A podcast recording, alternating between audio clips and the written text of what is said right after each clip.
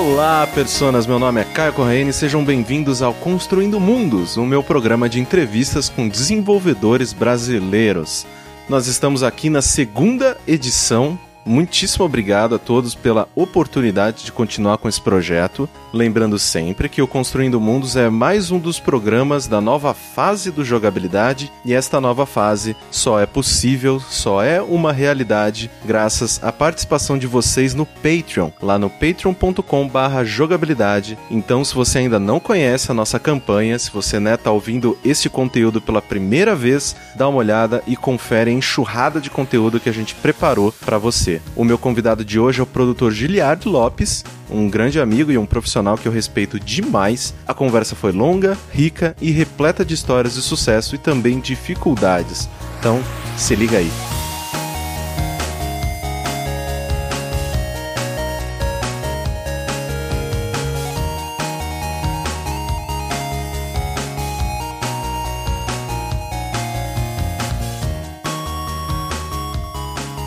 Giliard, é um prazer enorme ter você como meu convidado aqui no Construindo Mundos. O Giliard, eu já tive prazer de gravar uma diversas outras vezes, né, e conversar diversas outras vezes, tanto na minha época do Arena como posteriormente, e também já participei do podcast, então a gente já tá em casa aqui, né? A gente não tem muita frescura um com o outro, né? A gente já é amigo, então seja muito, muito bem-vindo, meu querido. Você tem esse poder de fazer a gente se sentir importante, né, quando tá conversando contigo.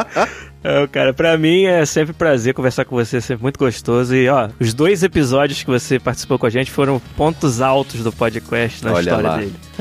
Que coisa bonita, sempre falando mal do Rafa. É. Giliard, eu acabei fazendo isso com o Glauber, né? Que foi o meu primeiro convidado aqui nessa nova série. E eu queria fazer o mesmo contigo. Voltando um pouco no tempo e tal, como que era o pequeno Giliard, assim? Como foi a tua infância? Quais eram as tuas maiores influências nesse período? O que te empurrou a se interessar por videogame, a se interessar por computadores? O que que fez você, né? O que que direcionou e te deu aquele empurrãozinho nas costas e tipo, vai moleque, você vai trabalhar com isso a sua vida? É, não, é bem, bem interessante até pensar nisso, assim. E eu acho que, assim, contrário ao que pode parecer hoje em dia e tudo, eu era criança, assim, muito tímida. Eu tinha um bloqueio, assim, muito grande social. Eu sentia muito isso no colégio e tudo. Uhum. E isso me fez, assim, ter muitos hobbies solitários. Eu sou filho único também, então talvez isso tenha contribuído. E hobbies solitários, videogame, por exemplo. Sim. É, ainda mais naquela época, assim, onde não, não existia você jogar online. Online não existia. É. E, né, tô, estamos falando dos anos 80 aí. Então eu, desde pequeno, alguma coisa ali naquelas figurinhas coloridas andando pela tela me fascinavam desde muito molequinho. Eu acredito que eu devia ter não mais que 3 ou 4 anos de idade quando meu pai trouxe um Atari 2600 para casa.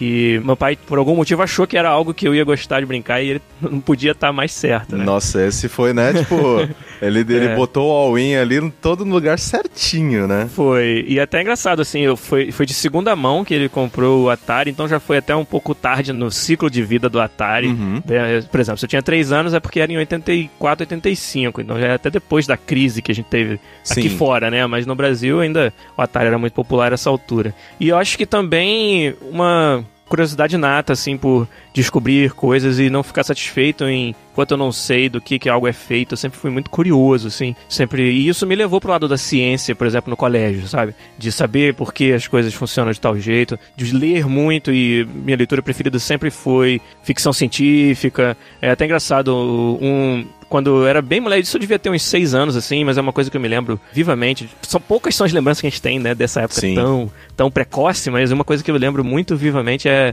na sala de casa, minha mãe tinha uns livros assim com as capas de couro e letras douradas, que eu acho que ninguém não tinha sequer aberto aqueles livros na vida. Não sei da onde que veio, se ela herdou de algum parente, não sei como é que esses livros foram parar lá em casa, mas eu tinha certeza absoluta que ninguém nunca tinha lido. E aí eu, com essa idade, seis anos, devo ter arrastado uma cadeira pra perto da estante parte para subir com muita dificuldade e catei um livro que me chamou a atenção ali na estante, né? E abri e saiu até poeira, assim, eu lembro dessas cenas, assim. Abri o livro, saiu poeira e o livro era A Volta ao Mundo em 80 Dias de. Caramba, que coisa e, linda. E eu, tipo, mal sabia ler, devia ter aprendido a ler há pouco tempo, né? E aquela aventura fantástica ali, ela me, sabe, ela ligou algum um botãozinho na minha cabeça de, de me fazer, então, correr atrás de mais daquilo, seja lá o que aquilo fosse, uhum. entendeu? Aventuras fantásticas e, e, isso eu acho que se eu tivesse, assim, é difícil a gente dizer, né? Mas eu acho que um estopinzinho de muito que aconteceu na minha vida veio dessas duas coisas, do Atari e do gosto da leitura que eu comecei lá, assim, até de forma despretensiosa. E, e no, no colégio, cara, é sempre muito interessado por é, matemática, mas é engraçado. Eu vi meus colegas que eram bons em matemática achar que aquilo os colocava num patamar à parte dos outros. E para mim a matemática era muito legal quando ela me ajudava a explicar as coisas do dia a dia, assim. A matemática Sim. pela matemática. Ah, eu sei fazer conta de não sei quantos números. Eu achava aquilo tão meio assim, boçal, sabe? É, então... exato. Eu tinha, nossa, eu tinha diversos amigos, assim, que eles tinham tesão, assim, em resolver problemas, né? Tipo, ah, não, e fazia, sei lá, função, variável do caralho, e colocava. Começou a colocar letra na matemática, já, ah, foda-se. é, mas eles adoravam e tal. Só que eu. A única parte da matemática que eu gostava era um pouco da física. Isso, porque, cara. né, tinha aquele negócio de, não, peraí, a gravidade e tal, e aí você vai calcular atrito. Porra, isso aqui é. acontece se tá caindo um.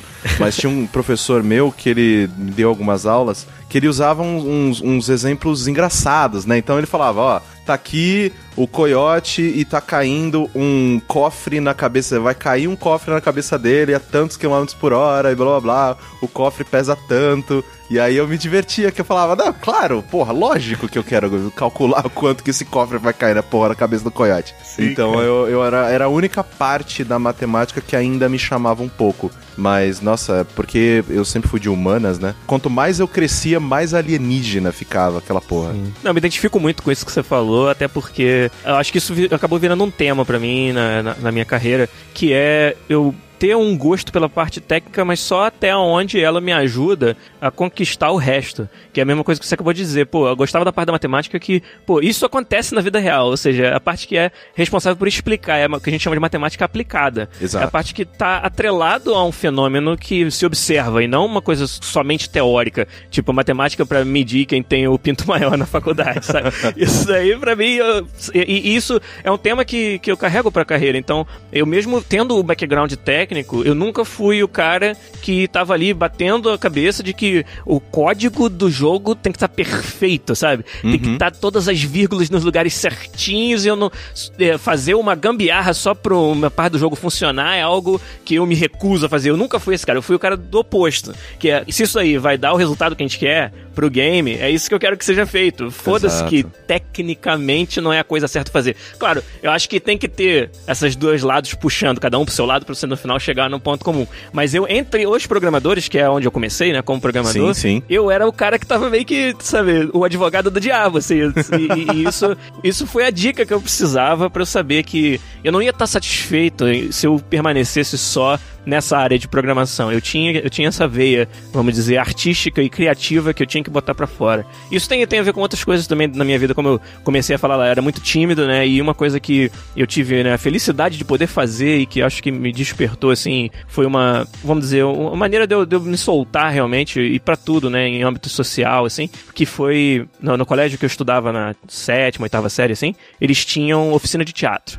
E... Cara, por Isso é tão importante. É, tipo, as pessoas, né, que principalmente aqui no Brasil, né, que, porra, uhum. teatro, artes, essas coisas né, são tão, né, meio que colocadas em segundo plano. Cara, isso é tão importante. Eu fiz também, né, né quando eu era novo e tal. Eu fiz uhum. uma, uma oficina de teatro, fiquei alguns meses. Cara, isso muda tanto as pessoas de uma maneira de tipo relacionamento interpessoal, você se abrir para o mundo, você se aceitar mais como pessoa, você saber se expressar, defender seu ponto, conquistar as pessoas na maneira com que você fala com elas. Isso é muito importante, cara, e infelizmente é tão raro. É, cara, eu tenho, por isso que eu falei, eu, eu tenho essa felicidade de ter tido a oportunidade de fazer isso, de novo, de uma forma tão despreten mais despretensiosa possível e acabou sendo algo importantíssimo que mudou minha vida, assim, mudou minha, minha personalidade, assim. Não é mudar, eu acho que destravou minha Sim. personalidade, sabe?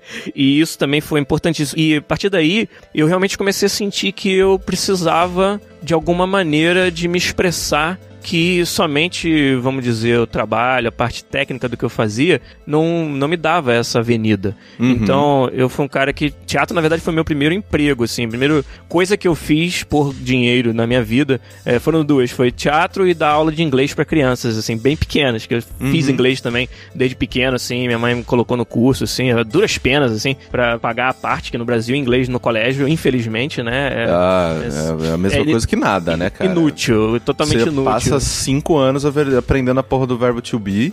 É, e, e, é isso aí, filhão. Mas o teatro foi algo que eu levei à frente um pouco até além da oficina. Então, apresentei peças, primeiro infantis, depois duas peças adultas, quando já tinha 17, 18 anos. E foi uma experiência fantástica. E quando não tinha mais isso, isso por acaso não, não foi à frente. É uma, também como carreira é uma coisa difícil. E Sim. na faculdade, eu já tinha, tava decidido que na faculdade eu queria fazer algo relacionado à computação. Não necessariamente games nessa altura, assim, mas com certeza é algo que me levasse mais próximo né, daquela experiência que é você interagir com a máquina e, sabe, e criar comportamentos, criar coisas interessantes. Que programação é muito isso, assim, quando você está aprendendo. Mas então, como carreira, eu sabia que eu provavelmente não ia seguir para esse lado, mas eu precisava sempre estar fazendo alguma coisa, sabe, é, é, assim, paralela, né, ao estudo e depois ao trabalho, que fosse me dar essa saída artística. E aí então eu tive banda de rock, é, sabe, fui vocalista e baixista da banda, e a gente se apresentou no Rio em vários, em vários festivais e tal, de, de bandas independentes, assim. Nosso nome era Pancadas, né? Com punk, de, punk rock, né?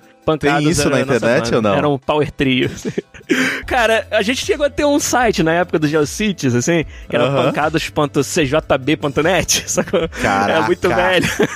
É, é, nós estamos falando, assim, de GA com 15 a 18 anos, assim, então é... Não é nem faculdade, assim, época de segundo grau a gente teve a banda e então era tudo muito assim, muito, muito precoce. Na minha vida, cara, tudo foi muito precoce. Eu fui fazer. Eu entrei na faculdade com 16 para 17, eu tava dois anos adiantado no colégio. É tudo muito assim. E, e mesma coisa, é, todos os meus amigos eram mais velhos, tudo que eu fazia era no meio dos garotos mais velhos. Era um absurdo. Minha mãe não conseguia computar isso, entendeu? Que eu com 14, 15 anos estava saindo com colegas que dirigiam e bebiam. Espero eu que não dirigiam e bebiam na mesma noite.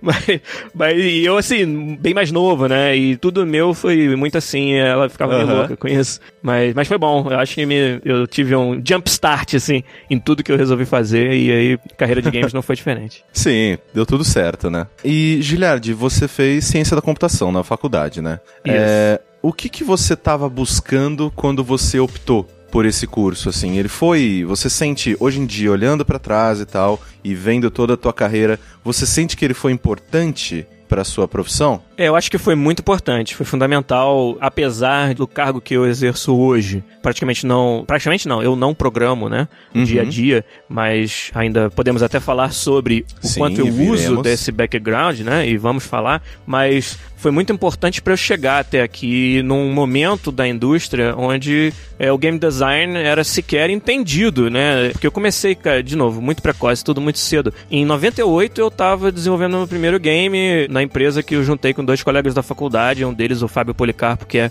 autor de livros de computação gráfica, um cara bem conhecido, assim. O meu mentor, assim, o cara que, sabe, me ensinou tudo nos primeiros passos e que eu sou eternamente grato, assim, a ele. O Fábio era uma, um caso peculiar, que ele é 10 anos mais velho que eu, né? É 10 anos mais velho que eu e tava na faculdade meio que só pra ter o diploma, sabe? Pressão de família, essa história uhum. assim. Mas ele era um cara que ele ensinaria qualquer um dos professores ali. Ele já tinha livros publicados de computação gráfica e tava fazendo graduação em ciência da computação.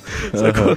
E porque ele é super autodidata, assim. O cara, o Fábio é um cara do outro mundo, assim, é, sabe? Ele é o John Carmack brasileiro, como a gente costuma é, sabe? E a gente montou a empresa, né? Muito cedo, assim. E, e nessa altura eu tava descobrindo tudo, assim, muito e não teria como eu aspirar a ser um game designer uhum. sabe, a essa altura. Porque game design não é, simplesmente não era algo que era sequer entendido, quanto mais que tivesse vaga para você trabalhar nisso. Nós estamos falando de 98, 99, muito cedo, assim. indústria brasileira, então, era pouquíssima coisa que existia. A gente, Paralelo Computação, que foi a empresa que a gente montou lá em Niterói e, e tivemos por sete anos, ela estava sempre assim, era uma das primeiras empresas que mexiam com isso no Brasil, então tudo quanto era evento a gente estava envolvido em ajudar a organizar. Então o que hoje é o SB Games, né, o Simpósio Brasileiro de Games, que é um evento da academia, ele começou como um evento chamado W Jogos, Workshop de Jogos. Até o nome era meio ruim, né? W Jogos. é, e, e, a organização do primeiro W Jogos, a gente participou muito, assim, a gente conhecia todo mundo que estava mexendo com qualquer coisa parecida com isso no Brasil na época. Mas, mas respondendo a sua pergunta, então, se eu não tivesse me tornado programador e dado a sorte de ser uma coisa que eu gosto, que eu acho interessante, hoje nem tanto, não preciso disso para ficar feliz, mas eu não teria simplesmente entrado nessa indústria porque não teria uma avenida, que hoje até eu acho que existe um pouco mais, mas ainda é muito mais fácil para programador do que para outras profissões, como por exemplo game designer. Mas até na EA também, isso é um paralelo legal com a minha carreira na EA, que a gente vai chegar lá, mas só para adiantar, eu entrei como programador. Eu, quando eu me candidatei a vagas, primeiro como game designer, eu não estava encontrando oportunidades para sair do Brasil numa altura onde eu já tinha tentado de tudo no Brasil. E na EA eu consegui como programador e aí uns três anos e meio assim como programador eu né botando a pulguinha na orelha do pessoal aqui dentro até que eles me deram a chance de fazer game design na função de produtor, que é o nome que a gente dá na EA para o game designer, por acaso. Uhum. E é uhum. assim que eu cheguei aqui. Então foi muito importante, cara. Eu acho até que eu levei a academia um pouco longe demais, porque eu fiz mestrado e eu tive um doutorado Sim. quase completo, que eu não cheguei a completar porque essa altura já estava desiludido com as coisas, né, bobas que acontecem na academia de você querer fazer o que você quer e saber que aquilo vai contribuir pra cacete, mas porque não tá em linha com o que um, um professor ou um orientador tá querendo fazer, você não pode fazer aquilo que você quer. Ah, e aí tem que gastar é. o seu tempo. É, você deve saber também como é que ah, funciona. Ah, meu filho. Nossa senhora. Ah, nossa. Da questão do ensino superior aqui no Brasil, né? É uma coisa é. que a gente vem meio que ouvindo isso, né? Porque eu sinto que as gerações anteriores às nossas, né? Que, sei lá, os nossos pais e tal, eles tinham muito isso, né? De que não, você precisa fazer uma faculdade para ser alguém, você precisa é. ter o diploma para entrar no mercado de trabalho e tudo mais. E hoje em dia, quando eu falo para as pessoas que, sim, eu fiz faculdade de jornalismo, fiquei três anos naquela aposta, é, e, assim, nenhum emprego eu arrumei porque eu fiz jornalismo. Eu arrumei todos os meus empregos desde que eu me conheço por gente, pela minha capacidade. As pessoas Sim. me chamavam, conversavam comigo, eu provava para elas que eu sabia fazer e fazer bem, e eu estava empregado. Eu não precisava sacudir um papel na cara de ninguém para tipo, olha que eu sei fazer, eu passei pelas Olimpíadas do Faustão acadêmicas para poder te provar. Não, assim, cara, você sabe fazer, sabe? Então, muito obrigado, vem aqui pro meu lado, faça do meu lado, sabe? Sim. Então é, é muito interessante isso, né? Que a gente ainda tem uma questão acadêmica muito quadrada aqui no Brasil, né? Extremamente. De você que nem você acabou de dizer, essa questão de se a sua visão não bate com a dos responsáveis pelo curso, você simplesmente não, não segue adiante. As coisas simplesmente não, não funcionam, né? Você Isso fica empacado, aconteceu... você Exato, fica aconteceu contigo, aconteceu comigo, acontece com diversas pessoas é. que, cara, fala de videogame dentro de uma faculdade que não seja é, uma faculdade mais pra frentex, como uma, é. sei lá, uma EMB Morumbi, uma uhum. própria PUC, né? Algumas faculdades que já estão mais familiarizadas com esse tipo de coisa. Cara, você é, é aparece pessoas com tochas e, e foices, assim, tipo, ah, queime este infiel, está é, falando parece. de coisas do demônio aqui. Caralho, tipo, velho, videogame, aí aparece mais tocha ainda. É, é muito complicado, cara, de é, verdade. A família tradicional brasileira não, não, ah. não permite. É muito complicado. Mas assim, que nem você tinha dito, você tem esse background na programação. E também, né, como você mencionou, você trabalhou por muito tempo na Paralelo. Me fala um pouquinho mais sobre esse período da sua carreira, mas também como foi essa sua transição né, de não, sou programador, só que eu quero algo mais. Como que você deu esse passo para aspirar mais essa questão do game design, de ser produtor? Como que você foi saindo, né, de ser o cara lá que escreve linhas e linhas e linhas de código hum. para essas funções que, na minha opinião, elas são muito mais ligadas diretamente a lidar com pessoas, né? Do que lidar com a máquina. Como que você fez essa transição? É uma história interessante, realmente. Até bom falar como que a Paralelo veio a si, né? Veio a existir, porque uhum. é, parte da resposta à pergunta vem daí. Então, eu, como eu falei, o Fábio Policarpo é o cara que eu conheci na UF e que fomos né, sócios e somos grandes amigos até hoje. Eu sou grande admirador dele. E a gente se conheceu meio que assim, né? Dia de resultado de prova de programação. Por acaso ele viu alguma coisa na minha prova que eu tinha feito em C, que é uma linguagem um pouco mais difícil de aprender Sim. do que a maioria, e vem me perguntar, pô, mas você sabe ser, né? Acho no primeiro período da faculdade, né? Quase ninguém. E eu vinha de aprender isso sozinho, autodidata, né? Assim como ele. E aí a gente, na mesma hora, aquele você sabe ser foi o, o início de uma conversa que dali virou a nossa amizade, sabe? É, você sabe ser, você pode ser meu amigo. mais ou menos.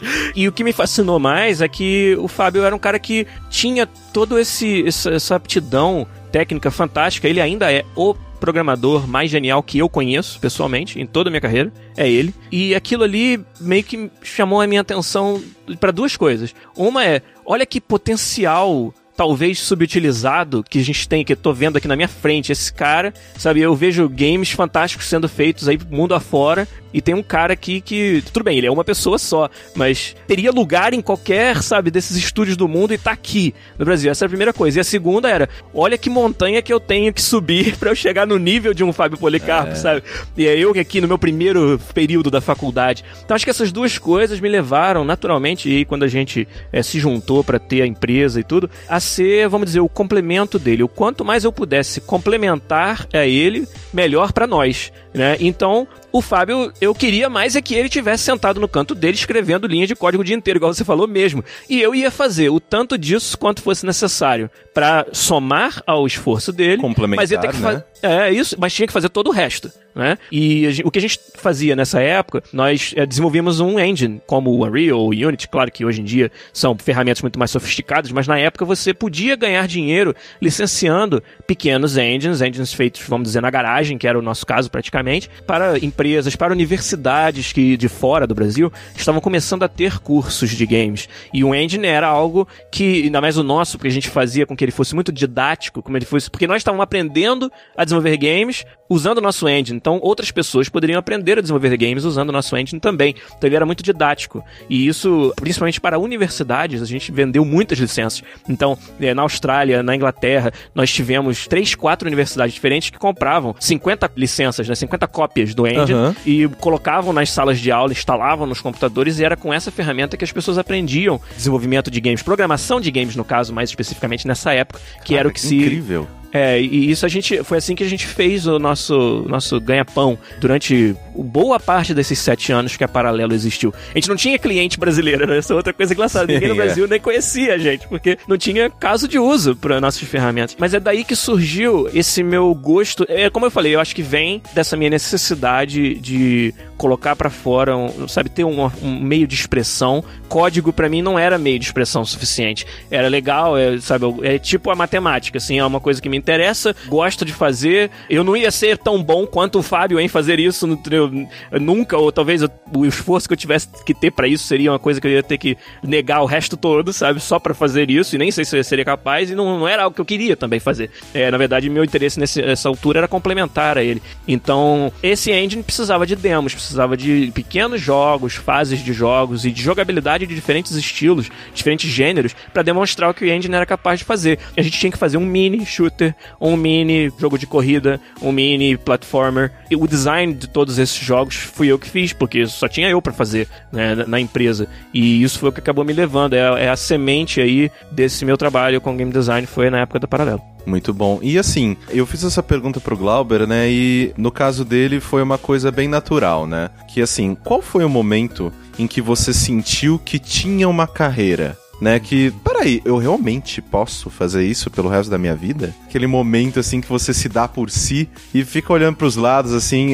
Eu, isso aconteceu já comigo na minha carreira, né? De quando eu comecei a olhar pros lados, tipo, peraí, é, é pegadinha, né? Eu realmente posso escrever de videogame, viver disso? Sim, cara. Que hora que vai sair o Ivolando, assim, do, sei lá, do, do guarda-roupa com extintor de incêndio jogando na minha cara? Ah, não, era mentira, devolve todo o dinheiro.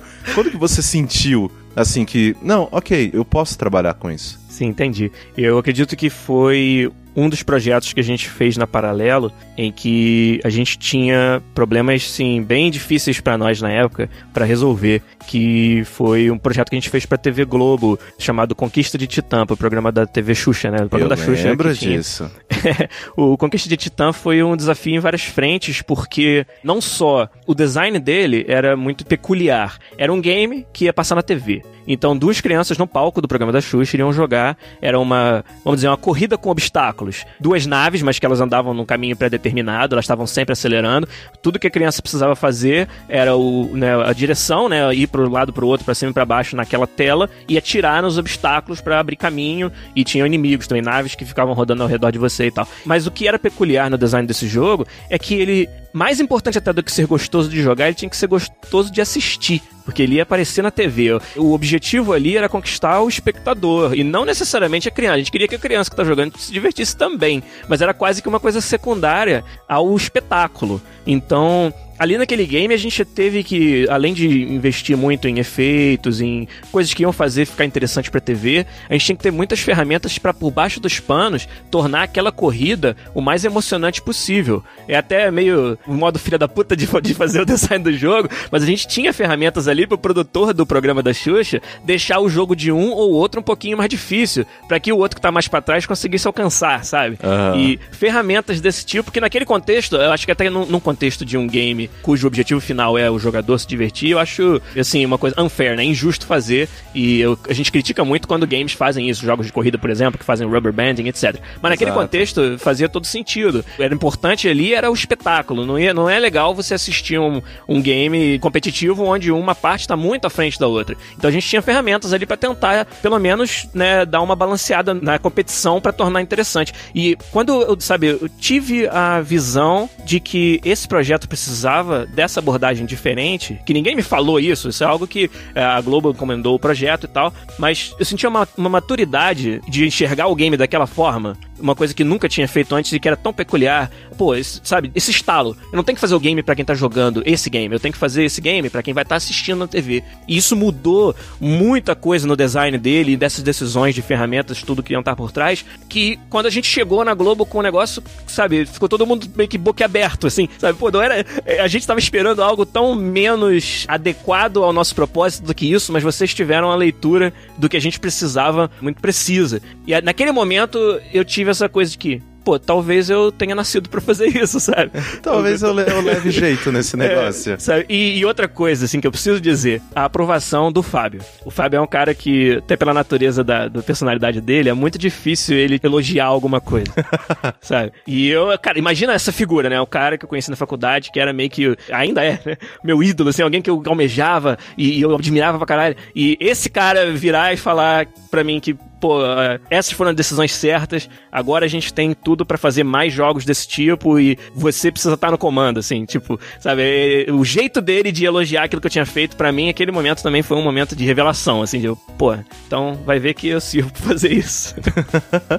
E assim, né, de um lado a gente tem, né, esse momento de satisfação profissional em que a gente se reconhece como uma pessoa que, sim, eu sou bom nisso, posso fazer isso pelo resto da minha vida, que bom que eu tô no caminho certo. Mas também tem o outro lado, né, que é os momentos de dificuldade, os momentos, né, de, poxa, será que eu estou no caminho certo? Porque às vezes, por mais que a gente seja bom no que faz, o mercado às vezes não nos reconhece no sentido de não é, é nessa questão mais egocêntrica, né? De tipo, ah, não, te fazer carinho na cabeça e falar, nossa, você realmente é muito bom. Mas eu digo no sentido de nos reconhecer como bons profissionais Sim. e, né, isso ser transferido para a nossa carreira, né? Ser transferido para sucesso profissional. Então, nesse sentido, né, nesse outro lado da balança, quais foram os piores momentos assim na sua carreira? Que teve algum momento em que você pensou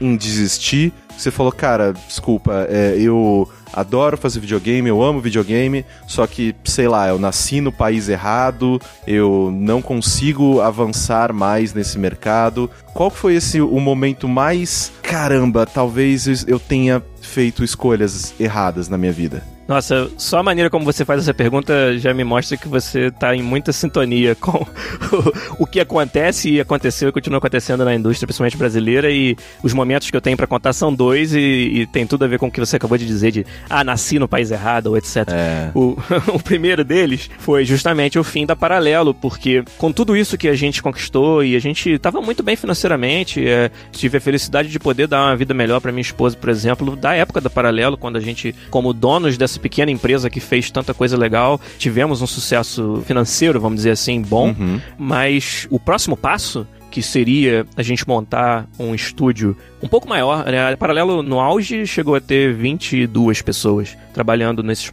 projetos, por exemplo, da Globo, projetos outros que a gente fez até para o governo brasileiro. A gente fez um pseudo-jogo, pseudo-walkthrough virtual pro Superior Tribunal de Justiça. Não sei se ainda existe, mas costumava ser que você ia visitar o STJ em Brasília e tinha umas, tipo umas máquinas de fliperama rodando um walkthrough virtual, um, um aplicativo que nós fizemos onde você voava para uma versão em 3D do STJ, de todos os prédios bonitos lá, arquitetura e tal. Foi um projeto grande também, mas é, então, a partir daí, para dar o próximo passo e se tornar um estúdio de games, e a gente, a gente tinha o engine, né? A gente tinha tecnologia, que era o nosso ponto forte, que era saber fazer games com aquela plataforma que a gente tinha desenvolvido nós mesmos. Então, tava tudo na nossa mão. Faltava só grana, investimento. É, faltava essa visão de alguém colocar dinheiro na gente um pouquinho, não era nem tanto assim que a gente precisava. Tô falando aí de talvez um milhão de reais, né? uhum. que para investimento desse tamanho não é nada, mas pra gente poder parar seis a oito meses, uma equipe um pouco maior, fazer um demo de respeito de algo que a gente possa levar para feiras e publishers, que era assim que se fazia games na época, né? Não existia Sim. indie.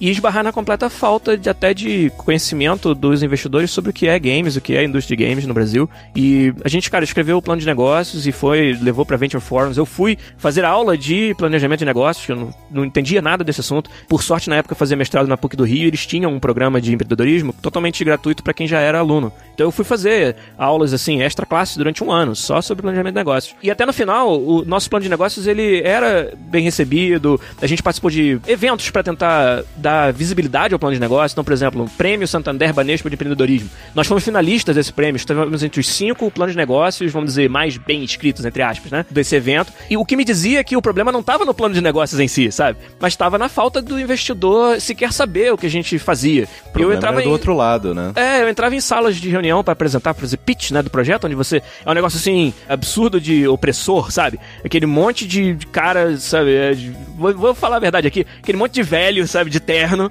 na sua frente, sabe? Você sabendo que eles podem ser a porta para você realizar os seus sonhos, para você pegar todos os seus amigos que você sabe que são bons pra caramba no que eles fazem e você quer dar projeto, sabe, empolgante para eles poderem parar e fazer e não terem um outro emprego do lado. Tudo isso que você pode realizar tá na mão daquelas pessoas e aí você passa 15 minutos falando do seu plano de negócios para um cara vir e perguntar: "Tá, mas você vai fazer jogos, mas como que você vai lidar com o fato de jogos ser uma coisa proibida no Brasil?" O cara tá pensando em cassino. É, Depois de 15 minutos de apresentação, sabe? Ele não conseguiu entender do que eu tava falando. Uma indústria que já arrecadava mais que o cinema, sabe essa, essa tagline? Games Sim, arrecadam mais que o cinema. Nossa, eu, assim, eu odeio usar isso, mas é muito foda, porque quando você vai falar com pessoas que não estão acostumadas, você fala, não, beleza, caralho, qual que é o, o common ground aqui que Isso. eu posso escolher para poder me aproximar e a minha mensagem entrar um pouquinho na cabeça dessa pessoa que é. seja, porque, né, é muito complicado que você precisa, né? Isso que você falou, nossa, foi basicamente eu tentando vender o meu TCC na faculdade. Ai, Mas era, era você tendo que provar que tudo aquilo que você acreditava merecia a importância que você dava. E isso é muito, muito, muito desagradável de fazer, cara. é ingrato, é como... cara. A missão é ingrata. Cara, como que você explica o teu amor e a tua, sabe, a tua vontade de crescer no mercado para uma pessoa que simplesmente um ou desconhece a existência desse mercado e dois tem uma puta de um preconceito com é, ele. É, é um complicado. por aquilo. Exa caralho, tipo, exa exatamente. É meio que o desdém. O desdém é. era, cara, era venenoso, velho. Tipo, eu sem zoeira, eu quase dei uma voadora naquelas pessoas quando eu tava tentando, assim, tipo, cara, me deixa fazer esse trabalho, eu vou fazer sozinho, vai ser o primeiro trabalho voltado ao jornalismo de games do Brasil. A gente não tem nenhum trabalho desse em nenhuma biblioteca. E, uhum. cara, o desdém. Foi o ponto em que eu falei: não, foda-se, eu saí da reunião direto para trancar a faculdade. Tá vendo? Pela forma que você fez a pergunta, eu sabia que você tinha tido experiência Ah, lógico, né? Puta merda. Mas e o segundo momento, ele é menos relacionado ao fato de eu estar no Brasil ou não estar no Brasil, mas tem a ver com algo que você falou no início da sua pergunta, que é o quanto a nossa indústria, cada vez mais, ela é dirigida pelos blockbusters, ou seja, dizendo melhor, ela é dirigida pelo sucesso. Só aparece quem tem sucesso, seja esse sucesso financeiro ou sucesso pelo fato de que a crítica gostou, os youtubers gostaram do que você fez, mas o quanto existe de esforço que fica pelo caminho simplesmente porque esse ou aquele game que você calhou de estar participando não ter tido o sucesso esperado e gente muito boa e sabe e um material humano assim que teria lugar em qualquer empresa de sucesso, vamos dizer assim, do mundo, mas que fica pelo caminho, pelo quanto a nossa indústria é, sabe, é, tipo, os 10% do topo levam toda a fama. Sim. Sabe? Esse momento também aconteceu. Isso foi já na, na segunda, segundo emprego, né? Segunda fase da minha carreira, Sim, que foi na Hoplon. Hoplon. Uhum. É, exatamente. E ali, quer dizer, como eu falei, é, ante essa decepção de não conseguir o investimento que a gente precisava para Paralelo, depois de dois anos tentando é, correr atrás disso, chegou uma hora que tanto pro Fábio, quanto para mim, quanto para os nossos outros colegas e parceiros lá, deixou de fazer sentido continuar batendo naquela mesma tecla. Né? E aí cada um foi para um lado. O Fábio foi para São Francisco, que ele, como eu falei, tinha lugar em qualquer empresa do mundo. Ele foi ser Senior Rendering Engineer na Double Fine. E Caramba. trabalhou em Brutal Legend e outros jogos e se divertiu lá com o Tim Schafer. Tem várias histórias internas que ninguém pode contar sobre as piadinhas e as coisas que aconteciam. E ele foi realizar o sonho dele des- dessa maneira. E a minha a oportunidade que eu encontrei foi ir para Santa Catarina trabalhar na Hoplon no Taekwondo. E o Taekwondo foi esse um caso também que tem uma história tão conturbada que a gente já que está tão bem documentada já por aí, mas uma parte que não está de forma alguma bem documentada e a gente às vezes tenta até trazer um pouco no nosso podcast lá que é o podcast. É isso, é, é o quanto de material humano fantástico estava presente dentro da Hoplon e que hoje muitos deles estão aí, é, como eu falei, fazendo games de sucesso, né? E ob- talvez obtendo o sucesso que infelizmente com o Taekwondo não conseguiram obter. É, a prova, na verdade, para mim de que a gente não estava tão errado assim no que estava fazendo, mas foi vítima, né, de um projeto que não, não deu certo. É essa, é, é- é onde estão essas pessoas hoje. Inclusive nós três que fazemos o podcast, eu, Rafa Cunha e Fernando Seco, viemos da Hoplon, nos conhecemos lá e sabe isso foi ah, um trampolim muito grande para em termos assim da experiência que a gente adquiriu, se não em termos dos jogos que a gente publicou, porque justamente o jogo que a gente quase publicou, né, que foi o Taekwondo naquela época, não nos deu esse tipo de visibilidade, mas a experiência sim, a, sabe, a, a casca grossa que você desenvolve por estar, né, de novo, era outro, outro ambiente pra mim, né? Se eu vinha da Paralelo, que era praticamente um time indie, um time de garagem, um time no qual eu tinha todo o controle de tudo que a gente fazia, né? Eu tava na, à frente de muito da, da- iniciativa. Agora na Hoplon eu, eu me vi trabalhando num arranjo que era muito maior do que eu. Né, e uma empresa com uma estrutura, com investidores, com uma diretoria e, sabe, todas as expectativas que aquilo trazia. E eu era uma, uma engrenagem. Comecei pequena e, e essa engrenagem, na minha parte, foi crescendo até me tornar o produtor do game inteiro do Taekwondo durante o, o ciclo, né, que culminou com o lançamento de 2008. E mais uma vez aí, né, provando que por mais que eu tivesse o background técnico, eu fui contratado para Hoplon como programador e trabalhei como programador duas semanas. e fui para game design, fui para produção porque eles precisavam demais de alguém com qualquer tipo de experiência nessa área e a experiência que eu tava trazendo da Paralelo era inestimável nesse caso ali. E aí eu fui fazer isso e não, não olhei para trás. Cara, é, acho que o Taekwondo como um todo, assim, essa minha jornada de dois anos e meio, é, levando o Taekwondo de um reinício, né, de um recomeço, que foi o comecinho de 2006, onde eu entrei na, na Hoplon, até quando eu saí no final de 2008, que foi quando lançamos essa versão do jogo, como produtor dessa jornada toda me ensinou muita coisa e, e uma boa parte dela é desse lado mesmo, de você bater cabeça, de você, às vezes, aprender as coisas da pior maneira, da, da, sabe, da maneira difícil. E eu só tenho a agradecer, cara. Pode parecer que a gente tá falando com certo rancor, não tem rancor nenhum, não. Pelo contrário. É, Eu tenho, sabe, eu sou muito grato de ter tido a oportunidade de trabalhar lá e com as pessoas, principalmente. Assim, as pessoas é o que eu mais levo da experiência que eu tive lá. Sim, é porque é isso, obviamente, né? Todo mundo que trabalha com é, a questão do jornalismo, né, de jogos aqui no Brasil, quando a gente para pra pensar no mercado brasileiro, a Hoplon é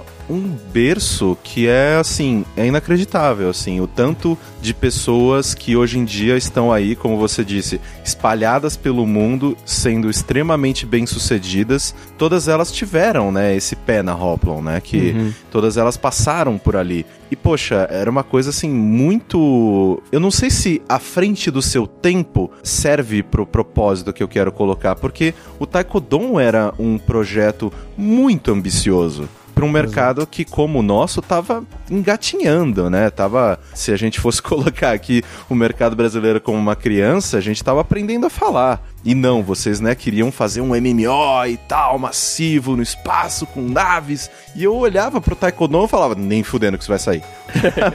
Sabe, quando você tá do outro lado, assim, da, do lado de fora, você olha assim, quando, né, quando você via, sei lá, recebia algum release, recebia alguma coisa, você, cara, isso nunca vai sair. Não é possível que isso vai sair. Meu Deus, porque era muito alienígena pra gente, né? Era uma coisa muito. Peraí, não, peraí. A gente tem, de um lado, jogos pequenos, a gente, principalmente no mercado brasileiro, a gente estava muito mais acostumado a lidar com adver games, a lidar, Sim. né, com jogos ligados a marcas e tal, uma coisa muito mais ligada à publicidade. Hum. Então a gente estava acostumado a olhar para o mercado brasileiro dessa maneira. E aí, do nada, né, aparece, ah, não, a gente vai fazer um MMO aqui. Aí, cara, não, ok. A gente já teve o Erinha. Vocês viram o que aconteceu, né? Sim. É meio que. E aí, não, mas o Taekwondo, né, por mais que tenha sentido é, diversas dificuldades, muitas coisas que, né, que não deram certo, vão refazer o jogo, vão tentar. E ele acabou se transformando num produto, né? Ele saiu, foi lançado Sim. e tal. E é muito interessante tudo que a Hoplon significou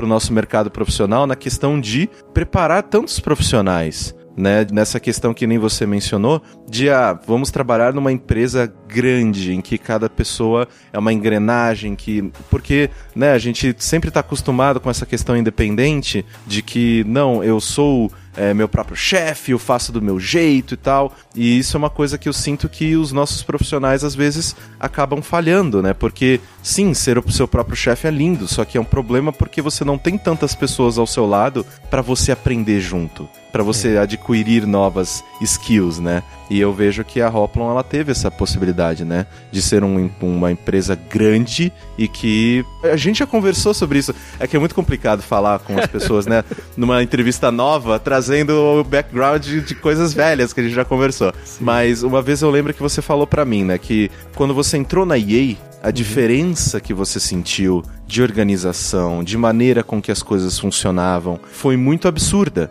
Tanto Sim. que uma das coisas que as pessoas meio que notaram em você é que você era uma daquelas pessoas que queria fazer muito além do que você era pago para fazer.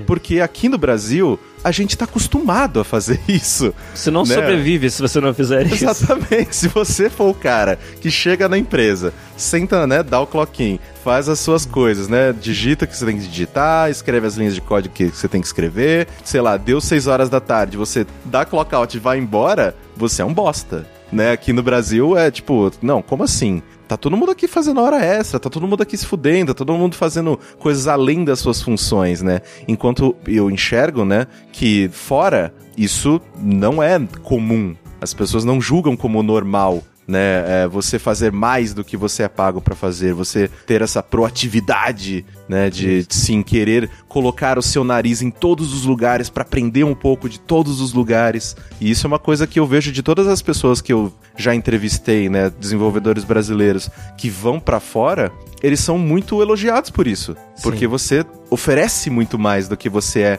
pago, entre aspas, para fazer, né? É uma questão simples de economia de escala. Para você estar tá numa empresa, por exemplo, do tamanho da EA, desenvolvendo um game do tamanho do FIFA, você vai precisar daquela mão de obra em massa, vamos dizer assim, e dificilmente você vai encontrar cada uma dessas pessoas sendo o, o, campeão, o cara que vai atrás do além do que é esperado dele. Então, todo time de jogos relativamente grandes que eu conheço, ele é formado por alguns poucos campeões e essa massa que precisa dar conta de todo o trabalho que é Sim. massivo de você entregar um game desse. E eu nesse sentido, é o contraponto de uma coisa que a gente falou lá antes, que talvez então eu tenha sido, na verdade, abençoado de nascer onde eu nasci e ter sido a duras penas, sabe, doutrinado a Exato. procurar o, o que vem além, a ir mais longe, porque era o único jeito de você fazer as coisas, era o único jeito de sobreviver. Como é que você vai desenvolver games no Brasil se você não se desdobrar, se você não virar noite, etc, etc? E isso, quando eu me encontrei na EA, se tornou um diferencial. É como você falou, é, não é o, o ordinário, o normal, isso é o extraordinário. E, cara, o papel que isso teve em abrir as portas para eu rapidamente me tornar produtor do Game FIFA e ter essa confiança das pessoas de ser uma das vozes, né, que tá levando a franquia para frente, é, isso foi, assim, fundamental. Você tem toda a razão. E, e foi um grande baque, foi uma grande diferença que eu senti quando vim aqui para fora, realmente. Antes da gente entrar na EA, Canadá, hum. FIFA, todas essas coisas, coisas, eu queria te fazer uma pergunta, né? Que você mencionou, né? Que você já é casado há muito tempo, conheci Isso. sua esposa, inclusive mandou um beijo para ela. Assim, como que foi essa relação da sua família, tanto ela quanto os seus pais, assim, a, questão da família toda, né? Que a hum. gente acaba, quando a gente casa, a gente acaba criando uma segunda família. Não, essa aqui agora é a minha família. Mas, né, a gente ainda faz parte de um círculo um pouco maior, né? Sim. É, que da onde a gente veio. Como que foi essa a relação da sua família com o seu trabalho? Foi natural essa questão de tipo, ah, não, ele trabalha com videogame, tudo bem. ou rolou um negócio de. Peraí, é, é isso mesmo que você faz? Quando assim? é que você assim. vai arrumar um emprego de verdade? exatamente, exatamente. Rolou é, isso? Foi tudo menos natural. Foi. Bom, para começar, um tema, né, que eu falei bastante aqui, tudo precoce na minha vida, casamento também foi bastante Sim, precoce. casou muito cedo, né? eu conheci minha esposa com 17 e casei com 21. Você é um doente mental. e não me arrependo, Caio Correia, sinceramente, assim. Tive a minha fase de zoeira, como eu falei, eu saía com colegas mais velhos, então conhecia meninas mais velhas, então Sim. tive essa, essa experiência e quando achei a pessoa certa, não vi motivo para pensar duas vezes. E, sinceramente, assim, e, e, a Cíntia, que é a minha esposa, a Cíntia Duin, beijo pra ela, ela me dá um apoio que é de outro mundo. Mas ela é uma exceção na história de família com relação à minha, à minha carreira, porque. E eu nem tiro isso muito assim como. Sabe, eu não, não os acuso disso, porque Sim. eu consigo me colocar no lugar deles. E você, como você falou, a gente vem de uma cultura, de uma criação que realmente dá esse valor muito grande a profissões clássicas. Então, é. Por exemplo, até voltando na história aí, falando de quando eu decidi fazer ciência da computação na faculdade, uma das coisas que minha mãe me falou, porque ela não sabia mesmo, e isso não, não, não carrego contra ela, mas ela falou: ah, mas computação, computadores. Daqui a pouco todas as profissões vão usar computador. Você pode ser um advogado e vai usar computador. Você pode ser um médico e usar computador. Porque você não faz uma, uma dessas outras faculdades mais importantes. Sim. Se é para usar computador, você vai usar. Então ela não tinha entendido que não era sobre usar o computador. Né? Exato. Né? Então, é, foi mais assim, eu não posso reclamar, assim, Caio, de que, ah, eu tive os obstáculos. Não, eu tive essa dificuldade de explicar para eles. Mas, assim, eu sempre fui muito independente também e sabe? Não, acho que não, não teria deixado é, essas barreiras entrarem na frente, mas eu não vou também contar aqui história de coitadinho dizendo que minha mãe me deserdou por causa da minha carreira. Jogou não, teu nada... computador pela janela. não, claro que isso não aconteceu. Ela é, respeitou. Eu acho que com toda a falta de entendimento dela, eu, eu depois de uma hora de conversa, ela meio que, ah, então tá, ele acha que sabe o que tá fazendo, vou deixar ele ele tentar e tudo e, sabe, fui feliz de ter tido essa oportunidade. Agora, a Cintia realmente é uma pessoa que quando trouxe para ela essa proposta da gente sair do Brasil. Ela, claro, que acompanhou muito de perto tudo, como eu falei, estamos juntos desde o início, né? Então ela acompanhou toda a saga da Paralelo, esses momentos de dúvida, esses momentos de que ainda não sabia se isso era uma carreira, e depois em Florianópolis, na Hoplon, sabe, todos esses percalços também que a gente passou lá. Como a gente já falou, né, de estar tá no Brasil e estar tá muito à frente, talvez, né, do tempo e de muita coisa que estava acontecendo no Brasil, ela estava muito junto, né? A gente tem essa relação, assim, quase que simbiótica simbiótica nisso. Ela me ajudou demais em todas essas decisões. E quando chegou essa hora de ter, vamos dizer, explorado todas as possibilidades no Brasil, ter tido meu próprio negócio, ter tentado crescer esse negócio sem sucesso e depois ter ido para um dos maiores do país, né, que foi a Hoplon, a gente quase que chegou nessa conclusão juntos, que era ou abandona games ou abandona o Brasil. Abandonar, sim. entre aspas, né? Sim, mas, sim. Mas né, nesse sentido. E ela tem sido e vai continuar a ser com certeza fantástica nesse sentido, até de meio que abandonar o lado profissional dela. A Cintia é advogada formada e isso é uma profissão onde você não muda de país, porque você tem que estudar tudo de novo. Exatamente. É, todas as leis. Totalmente diferente, né? Exato, não se aplica nada, né? Mas ela, ela topou. Ela falou: olha, eu enxergo isso como uma coisa fundamental para nós, né? Mas principalmente para mim em termos profissionais, mas para ela por estar junto de mim e querer o meu, meu sucesso, minha felicidade. E, cara, não teve. Ela não, não pensou duas vezes. O trâmite foi difícil. Você eu vim sozinho primeiro, passa alguns meses, conhece, ajeita as coisas. Ela ainda volta muito ao Brasil para dar um apoio à família dela, que ficou, né, tá lá no Brasil. A minha também tá, mas sempre fui muito mais independente, assim. Então, é, a gente se ajustou, vamos dizer assim, mesmo com muito ela indo e voltando pro Brasil, pra cá, passa dois meses longe, depois volta, aí no momento que a gente se encontra de novo, é aquela coisa e tal. E eu acho que a gente, assim, eu tenho uma gratidão que é absurda a ela pelo apoio, pela coragem que ela teve. Era muito fácil ela dizer: olha, não é isso que eu quero para mim. Você é formado em, em computação, você pode ser um programador, ter um bom salário, fazendo outra coisa. Tem o que tem uma empresa aqui no Rio, que é de onde a gente é originalmente, não vai faltar para você trabalhar com programação. Esquece esse negócio de games e tal. Ela poderia muito bem ter feito isso e ter criado esse problema grande para eu resolver, que eu acho que eu não estaria aqui hoje se chegasse nesse termo, né? Uhum. Mas, mas pelo contrário, ela foi de novo uma pessoa de visão, assim, que realmente enxergou que no final era a busca nossa era de uma vida melhor para nós. E aí eu acho que nisso, assim, ela não se arrepende, não, e me dá um apoio fantástico. Exatamente. Tá aí. Cíntia, a culpa também é tua. total, total.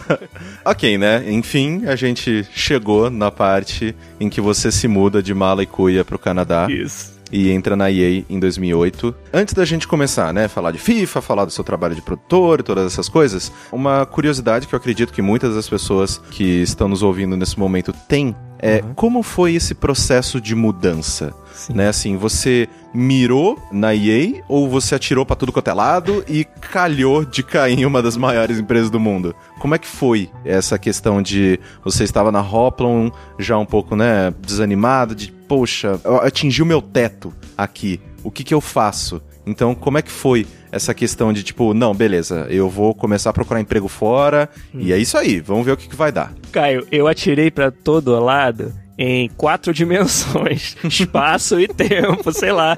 Eu, cara, foi assim. Primeiro, você aceitar que é a opção que restou para seguir na carreira é sair Sim. do Brasil. Isso levou um processo, né? Vamos dizer aí, semaninhas aí conversando e, sabe, olhando tudo que existia, chegando a uma conclusão. E aí, ainda na Hoplon isso. Mas já sentindo assim, uma coisa até que você falou um pouco mais no começo aí, 10 minutos atrás, sentir que você atingiu um platô daquilo que você pode aprender com Exato. o que você está fazendo. A Paralelo foi o meu, meu despertar técnico e de game design. A Hoplon foi o meu despertar de, vamos dizer, social e de desenvolver games grandes em grupos grandes. E como você mesmo colocou e colocou muito pertinentemente, nesse momento eu senti que não tinha mais muito o que espremer dessa laranja. Pra onde eu vou, e, né? Exato. E aí volta essa história de eu ser sempre muito curioso, muito ativamente procurando o desafio e a coisa que eu, o desconhecido. E então tudo isso fez muito sentido quando a gente sentou para conversar, não. Então a saída é sair do Brasil. E aí começou um processo de mandar currículo e aplicar para tudo quanto era vaga que eu encontrava na minha frente na internet. Como eu falei, primeiro como game designer e rapidamente descobrindo que são pouquíssimas, na época muito menos ainda do que hoje, e praticamente nenhuma delas com abertura para trazer um cara do Brasil, sem experiência com games da grande indústria, etc. E vi rapidamente que no caminho de game design não ia entrar, não ia conseguir essa abertura. Então a opção que realmente fez sentido, novamente, usar o background técnico e procurar alguma coisa como programador, que aí sim tinha uma quantidade relativamente maior de vagas para poder tentar. E eu tinha uma planilha, cara, com foram assim umas 115 vagas. Você parece eu escolhendo, tentando escolher uma porra de um apartamento para mudar, cara. Cara, é assim, e não é exagero, Caio Corraine. Cento assim, tudo quanto é país do mundo, da Nova Zelândia ao Canadá, passando, sabe, pela Espanha, pelo Reino Unido, e desses aí, vamos dizer que uns 20 mandaram um e-mail de resposta. Uhum. Né? E desses 20, vamos dizer, 15 já vinham dizendo, ó, a gente até está interessado em conversar, mas só se você tiver visto de trabalho para os Estados Unidos, que a uhum. maioria dessas vagas era nos Estados Unidos. E esse já era um outro obstáculo intransponível para mim. Não tinha, não tinha passaporte era brasileiro e eu ia precisar da empresa que fosse de cuidar de todo o trâmite de imigração para mim. Todas essas oportunidades já foram por água abaixo antes de conversar com qualquer pessoa. E aí eu cheguei a conseguir entrevistas com três empresas e nenhuma delas nos Estados Unidos, por coincidência, por causa dessa grande dificuldade que é o visto de trabalho. Duas no Canadá. Eram a Electronic Arts aqui em Vancouver e a Ubisoft em Montreal, o estúdio que hoje faz os games Assassin's Creed. Na época estava fazendo o Prince of Persia, um que foi com aquele visual meio cartunesco. Sim, sim, o, de 2008. O, isso, o Prince tem a, a, uma companheira que ele fica levando pela mão o jogo inteiro. Sim. E que ele vai cair no, no, buraco, ela puxa ele. Não, Exato. não vai morrer, não. O nome era só Prince of Persia. Exato. Filme. Então era, esse, era isso que o estúdio fazia na época. E também foi entrevistado pela Splash Damage, que é na, na Inglaterra, que faziam é, mods para Quake, trabalhavam muito com as ferramentas da id Software, fizeram Brink, e uh, teve algum outro jogo aí de shooting multiplayer que eu esqueci o nome. E Splash Damage também eu conversei com eles. E desses três, é importante falar assim: nesse momento da entrevista, é onde você consegue virar o jogo com relação ao seu currículo não ser tão impressionante. Um cara que toda a experiência é no Brasil, sabe? Que eu tive oportunidade de trabalhar nos projetos que eu tive oportunidade de trabalhar e que por acaso eles, em termos de prova de experiência, eles não eram tão representativos. Ninguém nunca tinha ouvido falar, por exemplo, do Taekwondo. Sim. Né? É, de todas essas pessoas com quem eu conversei. Então, nesse momento da entrevista é que é a oportunidade do candidato de virar essa mesa. E eu acho que aí culminou tudo, né? A gente fala lá de quando eu fiz teatro e me tornei a pessoa muito mais solta, muito mais segura do que eu tô falando. Vem a forma, vamos dizer, dura em que eu aprendi tudo que eu aprendi no Brasil. Então eu tinha até uma certa humildade de admitir quando não sabia algo. E eu fui descobrir depois, conversando com alguns dos meus entrevistadores na EA, que se tornaram meus amigos pessoais, que, pô, você foi um dos poucos que a gente perguntava uma coisa e você falava assim: ó, oh, isso aí eu não sei, nunca tive oportunidade de fazer. Mas se você botar na minha frente, uma hora eu vou aprender e vou te entregar. Uhum. Sabe? E, e, essa era a abordagem que eu tive durante essas entrevistas que eu acho que conquistou o pessoal e abriu essa porta. E aí no final, tanto a Ubisoft quanto a EA fizeram uma proposta de emprego para mim. E quando essa altura eu já sabia, no caso da EA, que era pro grupo FIFA, não tinha dúvida. Não, cara, podia, Ubisoft podia estar tá fazendo, sabe, o Minecraft. que eu ia, que, sabe, eu ia, eu ia querer entendeu, trabalhar, unir duas paixões grandes que eu tenho, que são futebol e videogame. E aí acho que casou foi realmente essa, essa combinação aí de muitos fatores, fez com que depois de cinco entrevistas por telefone, pessoal da IE me perguntasse assim, ó, a gente pode te trazer aqui pro estúdio pra você conhecer e ver se você quer ficar. Entendeu? Aí eu falei, ó, vocês vão ter o trabalho de... é, mas já me, tinha me feito a proposta, né? Uhum. Eles vão ter o trabalho de me levar aí pra me mostrar a cidade, o estúdio, não, me leva logo pra começar. eu Exato, embora. né? Eu cheguei da IE e o primeiro dia foi a minha primeira vez que eu vi a empresa, foi o primeiro dia de trabalho. é. é Se coisa... eu tava mandando o currículo pra Nova Zelândia, Singapura, não sei mais onde, pô, Vancouver tá bom pra caramba. Pô, cara, e não posso reclamar disso, não. Dei muita sorte, cara. Vancouver é uma das cidades mais fantásticas do mundo para morar. Sim, isso assim, é, é, obviamente, né? Eu gosto de aproveitar quando uma pessoa tem uma vivência é, internacional tal, porque é uma coisa que eu, pessoalmente, tenho muita inveja, é uma coisa que eu ainda aspiro. Não sei uhum. como, não sei em que área, não sei fazendo o que, mas é uma coisa que eu ainda quero ter como experiência. Às vezes não é uma coisa que eu quero como fim profissional, ah, é isso que eu quero atingir. Às vezes eu quero só como experiência, né, na, na minha vida, que eu adoraria crescer mais como pessoa nesse sentido. Mas nessa questão, né, de, te, de mudar de país e tal, você, né, já estava um pouquinho mais acostumado nessa questão de desapegar, né, porque você é do Rio de Janeiro, foi morar em uhum. Florianópolis, então esse negócio de me mudar para trabalhar já era uma realidade para você, né? Por mais que, pô, Rio de Janeiro e Florianópolis, para depois o Canadá é um pouquinho, é, sei lá, acho meia horinha é. de viagem a mais. É, uma, é uma parada de, de, ônibus a mais, vai. É, é 12 mil quilômetros a mais. Mas assim, como que foi a sua adaptação aí? Você sentiu que você demorou um pouquinho pra. Não, peraí, as coisas funcionam bem diferentes aqui. É. Como é que eu me encaixo numa realidade internacional muito diferente do que é o Brasil? Você sentiu alguma dificuldade nesse começo, assim? Ou não? A gente se ferra tanto aqui que a gente mata no peito qualquer outra experiência em qualquer outro lugar. Olha, Caio, essa era uma das grandes dúvidas que eu tinha nesse processo todo, era se eu ia ter problemas de adaptação, né? E acho que um, uma das grandes partes disso era o quanto eu ia me sentir à vontade para ser quem eu sou, porque eu sou assim, sou um cara muito brincalhão, a gente tá, tô aqui conversando com você, a gente tá fazendo piada toda Sim. hora, e no ambiente de trabalho eu, eu, eu, valorizava muito você ter um ambiente leve, solto, você... Isso era uma coisa que eu pregava muito na Hoplon, acho que eu ajudei a, a fomentar, que é você tá fazendo entretenimento, você tem que estar tá meio que se entretendo enquanto fazendo entretenimento, sabe? Exato. Games são, são muito diferentes de software ou de outras. É algo tão assim subjetivo e que você precisa estar tá num certo estado de espírito. E eu tinha dúvida, eu, como eu falei, comecei o primeiro dia dentro do estúdio foi o meu primeiro dia de trabalho, contrato assinado, visto pronto e mudança feita. Então tinha muito essa, essa apreensão pô, será que eu vou me adaptar? Será que eu vou encontrar lá um ambiente assim? E foi muito rápido a constatação de que talvez eu tenha sido muito sortudo, mas eu, eu vejo muitas experiências parecidas com a minha de que, cara, pessoas são pessoas. A EA é, é um lugar que entendeu há algum tempo a importância de você ter esse espírito, sabe, jovial dentro da empresa. Você não tem nenhum código de como tem que se vestir. Você sabe, as pessoas têm um ambiente super aberto, os nossos escritórios são todos sem paredes, a gente está conversando o tempo todo. Aí o que mais tem aqui no estúdio é coisa para você fazer para te tirar do trabalho, sabe? É, academia, campo de futebol, tudo dentro do estúdio. Um restaurante aqui dentro da empresa mesmo, com várias opções, são oito opções diferentes. Cara, tudo isso sim é um investimento muito grande que eles fizeram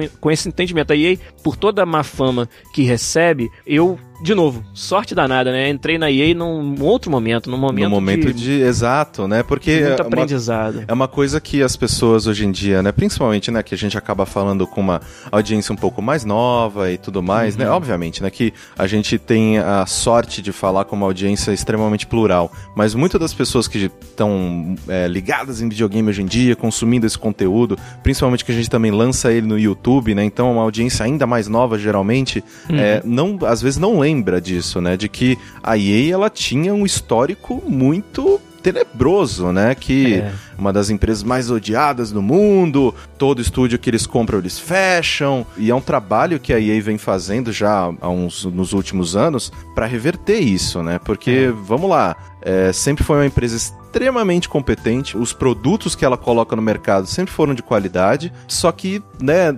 funcionava de uma maneira muito errada, né? Que, poxa, é. Como que uma empresa no lado é, mercadológico pode ser tão evil e ainda uhum. assim ser uma empresa tão bem sucedida e com pessoas tão talentosas trabalhando ali dentro, né? E você, como você disse, você teve a sorte de já pegar essa nova pegada, né? Essa, é, participar dessa nova onda da EA, né? Uma reestruturação ideológica dela mesmo, né? É, depois que ela saiu do rehab.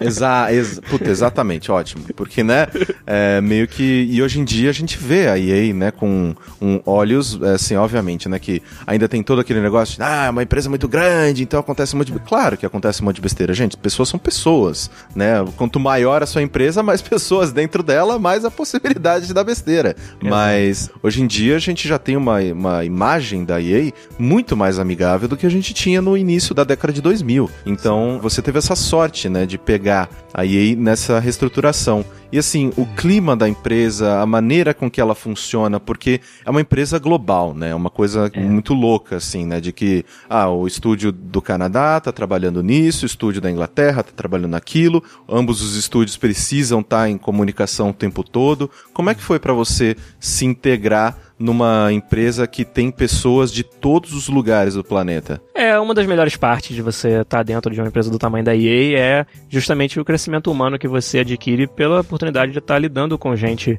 de tudo quanto é lugar. Às vezes dentro do próprio, do mesmo estúdio, porque aqui é, o Canadá é um país que traz muita gente, muita gente Sim. imigra para o Canadá. E, é o sonho de muita gente, né? É verdade. E Vancouver, assim, muito uma cidade que cresceu através dos imigrantes. Ela está na costa do Pacífico, então ela é um porto de entrada para a América do Norte muito importante. Vamos dizer, é o, o porto de entrada mais próximo que não é os Estados Unidos. Uhum. Então você tem uma imigração asiática muito grande que vem para cá, é, que é um, né, tá muito próximo assim em termos relativos. E, e, é uma cidade acostumada, tanto a cidade e aí por consequência a empresa, o estúdio da EA em Vancouver, acostumado em ser um lugar que trata bem o imigrante, né? Alguém que está chegando. E isso, cara, é, é uma experiência fantástica você se ver ali como eu me vi no primeiríssimo projeto, como eu falei, né? cheguei verdão, direto do Brasil, uhum. né? sento aqui no primeiro dia de trabalho e eu olho de um lado, eu tenho um filipino, do outro um holandês e no outro, completando os quatro do mesmo cubo, um canadense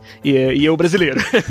é, então, essa experiência, assim, foi fantástica. E foi aí que eu que até descobri, assim, que, cara, igual eu falei, pessoas são pessoas, né? É, em pouco tempo, as brincadeiras que eu fazia no Brasil, que o pessoal dava risada, estavam dando risada aqui também, sabe? É, inclusive eu podia contar as mesmas piadas de novo, porque ninguém conhecia. Pô, essa é uma, esse é um ponto de vista que eu não tinha pensado. Você Exato. pode reciclar todo o seu material que Nossa, todo mundo vai achar que é inédito. Tá rendendo até hoje as piadas do que eu trouxe do Brasil. A gente, FIFA, cara, futebol, esse lado irreverente, você sacanear o outro porque o time hoje perdeu, amanhã ganhou, ou dentro do FIFA mesmo, que você jogou uma partida com fulano, ganhou de 4 a 0 isso tudo foi a plataforma que eu precisava para me sentir à vontade. Mas, assim, tem muitas dificuldades, é, principalmente quando você começa a falar e trabalhar com estúdios em outros fusos horários. Como, por exemplo, a gente trabalha muito próximo com o pessoal que está na Europa, tanto na Alemanha quanto na Inglaterra, que toda a nossa parte de é, aquisição de dados, então o pessoal que faz pesquisa dos jogos que estão acontecendo no mundo inteiro. Os olheiros, de... né? Isso, os olheiros do FIFA. O banco de dados central é na Alemanha. Então a gente está lidando com esse pessoal, assim. Cara, é difícil um dia em que eu não deixo um e-mail pro cara lá na Alemanha ler no dia seguinte, sabe? Porque a gente trabalha muito com autenticidade, que é a minha especialidade, né, dentro do FIFA. Então, a autenticidade tem tudo a ver com o que eles fazem. Então, eu sou, assim, camarada dos caras, assim, quando eles vêm visitar Vancouver, entendeu? É como se a gente se conhecesse, assim, de muitos anos, mas a gente se ver mesmo nos vimos umas três vezes, e o resto foi tudo online, sabe? Exato. Mas. Então, mas é, é de novo, é uma empresa que já faz isso há tanto tempo, com uma estrutura tal, que tem todas as ferramentas no lugar, sabe? Você parte do seu treinamento é você saber lidar com isso. Por que, que é importante é, você todo dia ter uma passagem do bastão? Porque a gente, uma das vantagens de você ter um estúdio em Vancouver, ou outro, por exemplo, na Alemanha ou na Inglaterra, é que 24 horas tem alguém trabalhando no game. Porque quando Sim. você tá indo dormir, o outro cara tá acordando. Então é muito importante você, você se acostuma a estar tá o tempo todo se comunicando e fazer isso de uma forma eficiente, claro claro, não vou escrever um e-mail de 20 laudas todo dia. Pro... Então você, você condensa, você fala aquilo que é importante, confia que o cara do outro lado vai conseguir extrapolar o que você escreveu em uma linha e vai entender o contexto que seria uma página, sabe? Vai tocar aquele trabalho. Então a gente, eu já desenvolvi, cara, partes grandes do game com times totalmente offshore, sabe? Fora daqui de Vancouver. E a gente conseguiu fazer funcionar. Isso é graças a essa experiência que a empresa já tem e de estar tá operando de uma forma eficiente, botando, igual falou, jogos de qualidade para fora e, sabe, fazendo dinheiro. E até para falar sobre o negócio, o que você falou de fama da EA, cara, ninguém pode negar que é um mercado hoje em dia, principalmente no AAA, muito assim, selvagem. Você tem Sim. que tomar decisões drásticas para sobreviver. Né? É, olha quantos estúdios médios para grandes fecharam nos últimos 10 anos, sabe? Sim. E então, para alguém do tamanho da EA sobreviver, tem hora que você tem que tomar algumas decisões difíceis de tomar mesmo. Eu acho que isso não pode ser confundido com o ambiente de trabalho, com como eles tratam o funcionário. Decisões de negócio são decisões de negócio. Exato. E você vai gostar, você vai não gostar. Ah, desligou o FIFA 13, entendeu? Ah, ninguém que tá jogando FIFA 13 até hoje fica puto. Mas é uma decisão de negócio, entendeu? O custo daquilo versus etc, etc. E isso não pode ser confundido com o ambiente de trabalho e como eles nos dão a plataforma que a gente precisa para não ter desculpa, cara. Você faz o seu trabalho com um sorriso no rosto. Quando precisa vir aí um sábado ou ficar uma noite até mais tarde, você bota na balança todo o resto do tempo que você usou jogando futebol, usando a academia que eles te dão e ninguém nunca falou nada. Porque contanto que você entregue suas tarefas, tá tudo certo. Não importa que horas você fez, que hora que você chegou, que hora que você saiu, sabe? É uma empresa muito aberta nesse sentido. Então não pode ser confundido essas duas coisas, mas é claro, para quem tá de fora, às vezes é difícil enxergar isso. Mas eu hoje tenho essa, sabe, isso muito claramente para mim e, cara, de novo, não tem do que reclamar. Com certeza, né? Porque, poxa, vamos lá, né? Nós vivemos num mercado, né, numa realidade capitalista, ninguém aqui é. tá trabalhando, ninguém paga o aluguel da casa com felicidade. Exato. Você chega no, no, dono do imóvel e dá um abraço nele, pronto, você tá pago. Não é isso que funciona, né, gente? É. Então, é muito difícil, né? Principalmente para a pessoa que é fã né? Você, às vezes, sei lá, eu sou um cara que eu amo, sei lá, Burnout, a Criterion, eu amo todos os trabalhos que eles fazem, né? Para mim, é muito triste ver um estúdio desses, né, ver uma equipe dessas sendo desmantelada, né, com o Sim. passar do tempo e infelizmente uma coisa que, sei lá, um meus sonhos molhados com Burnout Paradise 2 nunca provavelmente nunca serão realidade como as coisas estão hoje em dia. Obviamente ah. que a gente não sabe o dia de amanhã e isso é bem possível que aconteça se interessante for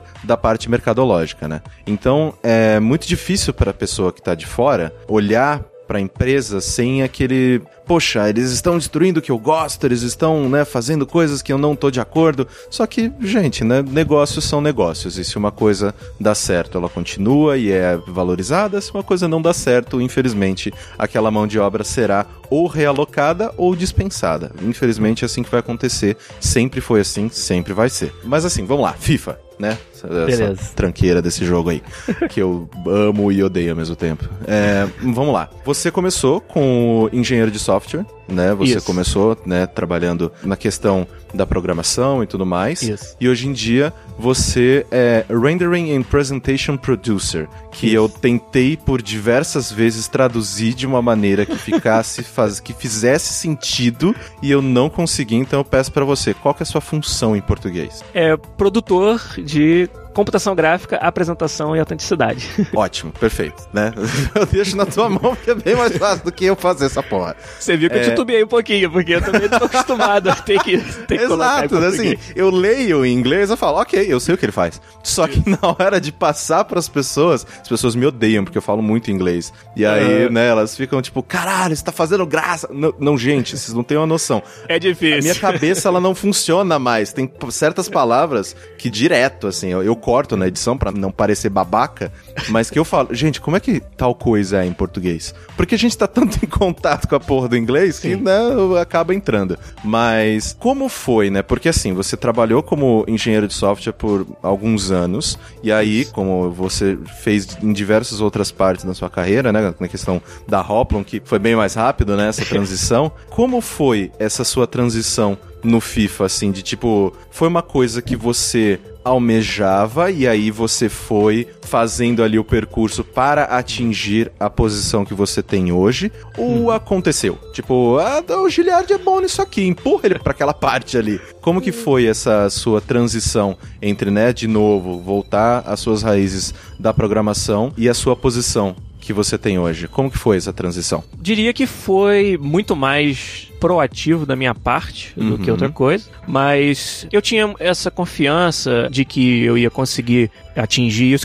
Então, para deixar bem claro, eu usei programação como uma forma de entrar, mas em momento algum eu queria que programação fosse o meu objetivo final. Sim. Na minha cover letter, né, aquela folha que você escreve antes do seu currículo para a pessoa que está te avaliando conhecer um pouquinho mais sobre você, eu deixei isso muito claro ali, que eu tinha o background técnico, até citava coisas como teatro e música, como coisas que me inspiram e que eu queria canalizar isso para me tornar um criativo, né, uma pessoa de criação dentro da indústria de games AAA, né? E então eu cara, descaradamente usei o fato de ser programador para entrar, sabe? E, mas como eu fiz isso de uma forma muito aberta, eu não houve problema, sabe? Eles naquele momento precisavam de programador. Beleza, eu sei programar, vou lá sentar. E eu achei muito importante, Caio, eu queria realmente colocar jogos debaixo do meu braço, do meu currículo como programador, para eu poder dizer que eu sei como é feito. Porque Sim. isso hoje,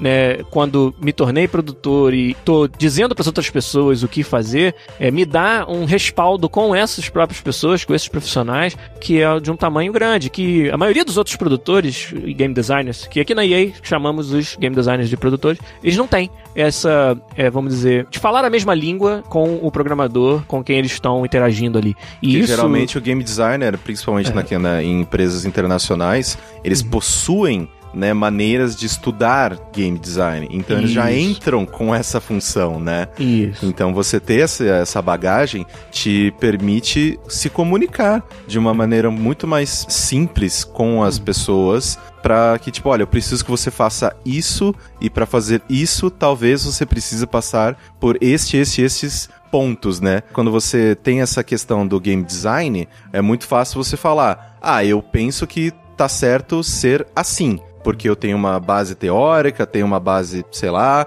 que me diz que isso aqui é o correto. Só que também é muito diferente você pegar a sua ideia e colocá-la em prática. Sim. Então, o que te permite ter essa vantagem é que você já fazia como que era isso. a prática. Então é muito mais fácil, né? Você se comunicar com as pessoas. É. é. um diferencial que hoje me ajuda a crescer mais rápido, talvez, do que outros game designers dentro da EA.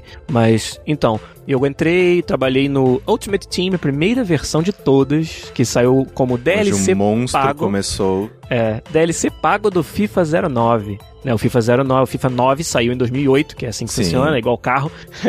e aí, quando eu entrei em 2008, já estava sendo feito o Ultimate Team pro FIFA 2009, FIFA 09. E foi meu primeiro projeto, depois Copa do Mundo 2010 da África do Sul, que Nesse projeto foi onde eu tive. Porque o, o Ultimate Team eu já peguei no meio, né? Então, Sim. contribuição criativa era muito limitado que eu conseguia, até porque eu era o, o cara novo, né? o, o calouro. e já no jogo da Copa do Mundo 2010, eu participei do primeiro dia. E, além disso, uma vantagem de ser, além de brasileiro, grande fã do futebol, o game da Copa ele precisa falar com o fã do futebol de uma forma mais abrangente do que os jogos FIFA anuais porque ele atinge muita gente que não joga FIFA regularmente, mas Sim. tá lá no oba-oba da Copa, cada quatro anos compra um fifinha da Copa sabe? E esse jogo, desde o começo, o nosso diretor criativo, que é aí o meu segundo grande mentor da minha carreira, que é o Simon Humber, que infelizmente nos deixou, faleceu no começo do ano, é, esse ano, mas que deixou para mim um legado, sabe, imensurável de inspiração. Ele era o diretor criativo do game Copa do Mundo 2010 e nesse momento começou minha relação profissional com ele, onde ele enxergou ali em mim alguém que tinha tanto uma visão vamos dizer, fresca, sem os vícios de quem fez milhões de versões de FIFA. Então eu tinha um, uma abordagem muito assim, até ingênua às vezes, mas que às vezes é necessário num time que já fez várias versões do mesmo game.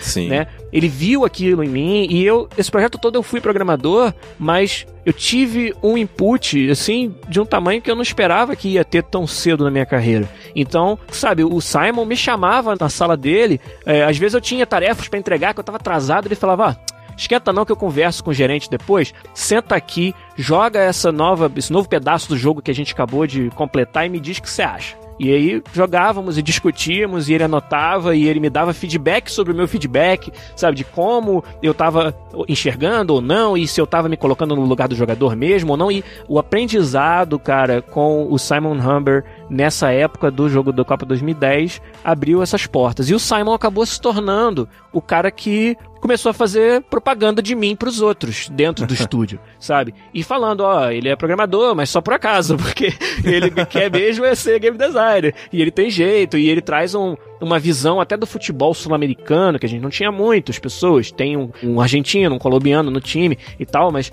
tinha tão, muito menos do que, por exemplo, europeus, que muito mais facilmente migrar para o Canadá Sim, e o time do FIFA tinha muitos europeus. Então ele, sabe, viu, enxergou em mim isso e, cara, é, a ajuda que ele me deu, assim, é algo que eu vou, sabe, lembrar pro resto da vida, assim. O Simon, ele realmente, cara, devo muito a ele de ter conseguido traçar esse caminho. Então foi jogo da Copa 2010, FIFA 11, e aí no meio do FIFA 12 eu já fui meio que extraoficialmente colocado como um 50% programador, 50% produtor. E aí a partir do 13 já 100% produtor e aí tenho vindo até hoje. Muito bem. E assim, a franquia FIFA ela é uma das mais bem-sucedidas de toda a EA, né? Eu acredito que seja... É a mais sucedida? a mais bem-sucedida de toda a EA, né? O carro-chefe dentro da EA Sports. É. Então, é uma responsabilidade infernal nas costas é. de vocês, né? É. E como que vocês lidam como equipe com o desafio de aprimorar a experiência do jogador né, do jogo ano a ano, porque isso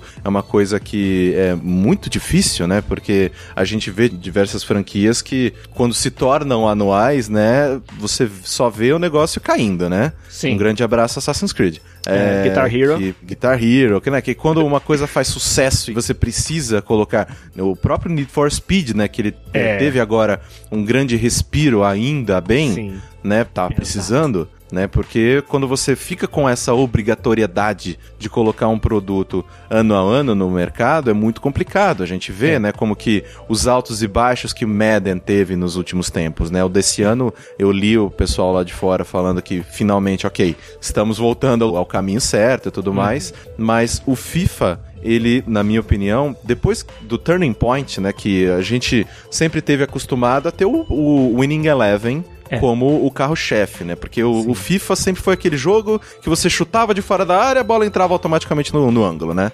então, a única coisa que eu gostava, tipo, você, vocês precisavam trazer isso de volta, porcaria é. do showball. É, cara, eu amava aquilo. Era a única coisa que eu jogava no FIFA 2000.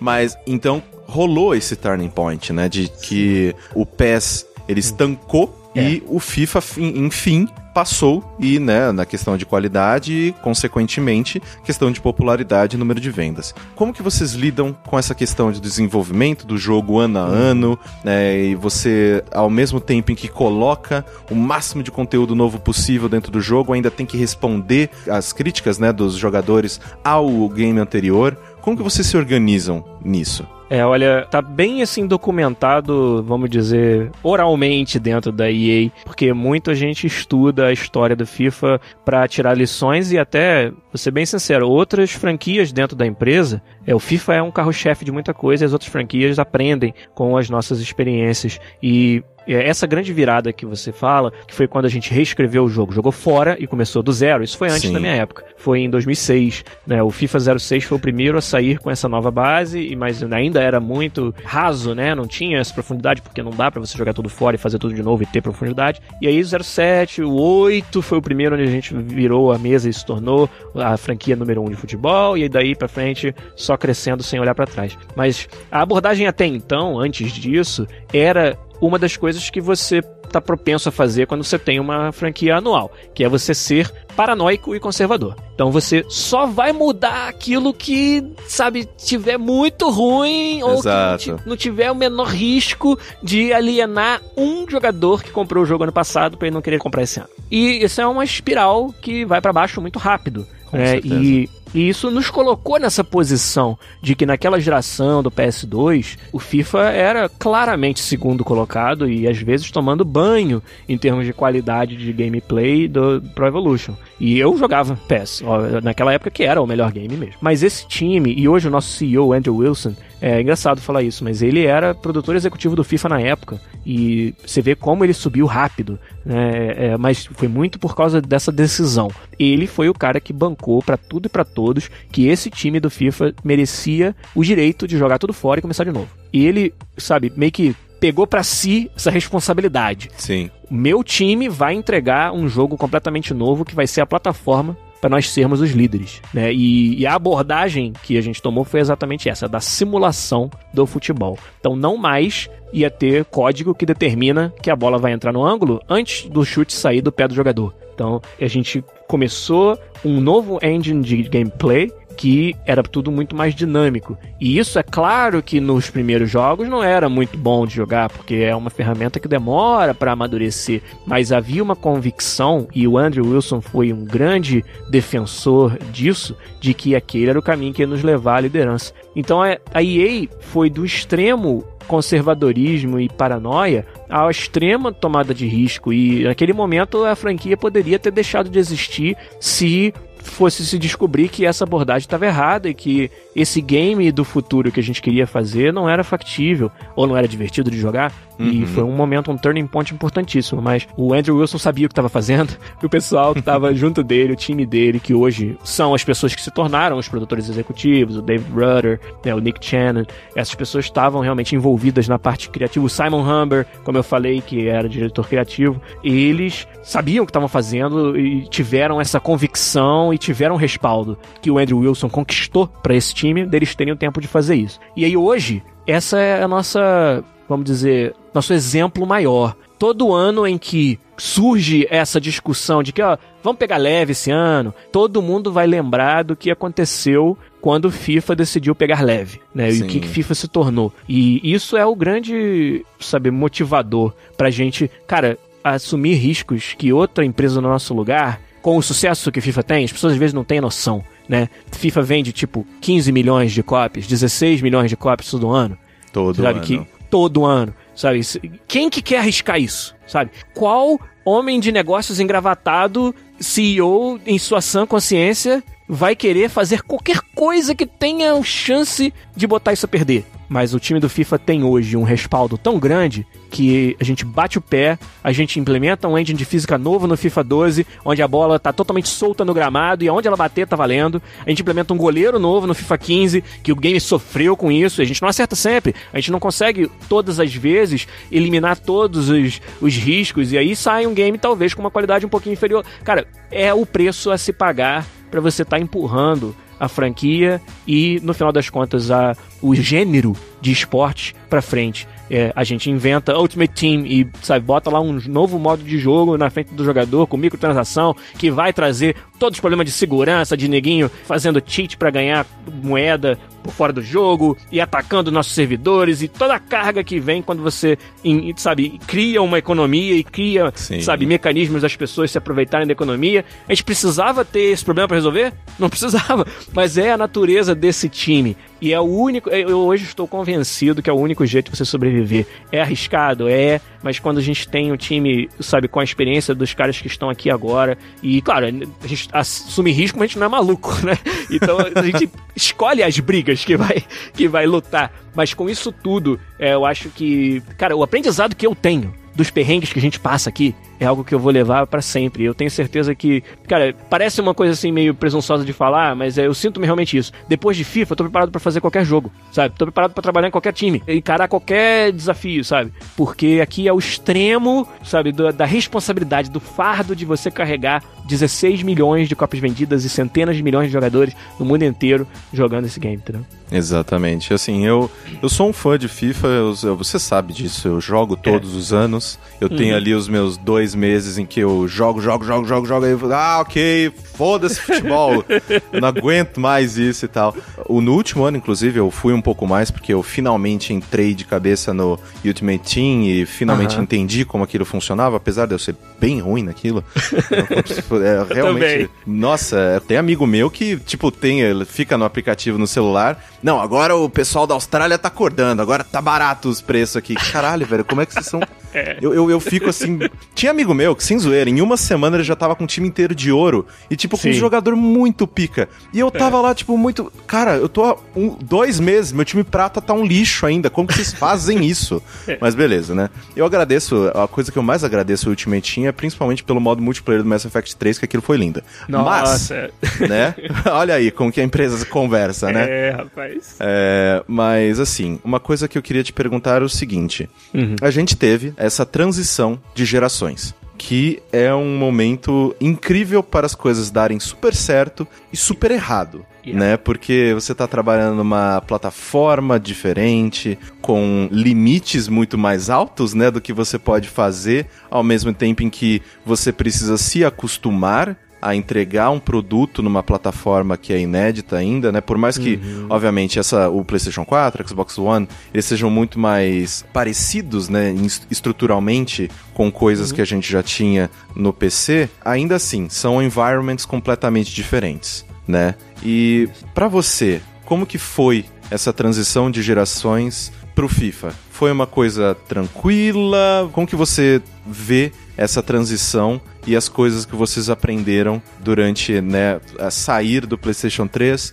e começar a entregar jogos do PlayStation 4 e Xbox One? Como que foi Sim. isso para vocês? Eu tenho uma, um momento memorável dessa época em que estávamos montando o time que ia fazer o FIFA 14, que foi o primeiro que saiu para a nova geração. Sim. E uma reunião. E aquilo ali para mim foi um microcosmo de muita coisa que se falava da EA e o que é a EA hoje e a forma como a gente abordou essa mudança de geração. É, foi uma reunião assim com, só com né, os produtores, os gerentes, pessoal criativo, que era como nós vamos abordar a nova geração. Óbvio que iríamos fazer um game da geração anterior ainda, porque era a, de longe a mais jogada, os consoles iam sair aquele ano, mas a gente queria ter um game no dia do lançamento de cada console novo também, pra meio que demonstrar assim, FIFA abraçando a nova geração. E aí o, o, o David Rudder, que é hoje o, o group producer, né? Ele é, produ ele é o produtor-chefe dos produtores de cada jogo FIFA em todas as plataformas, gerações,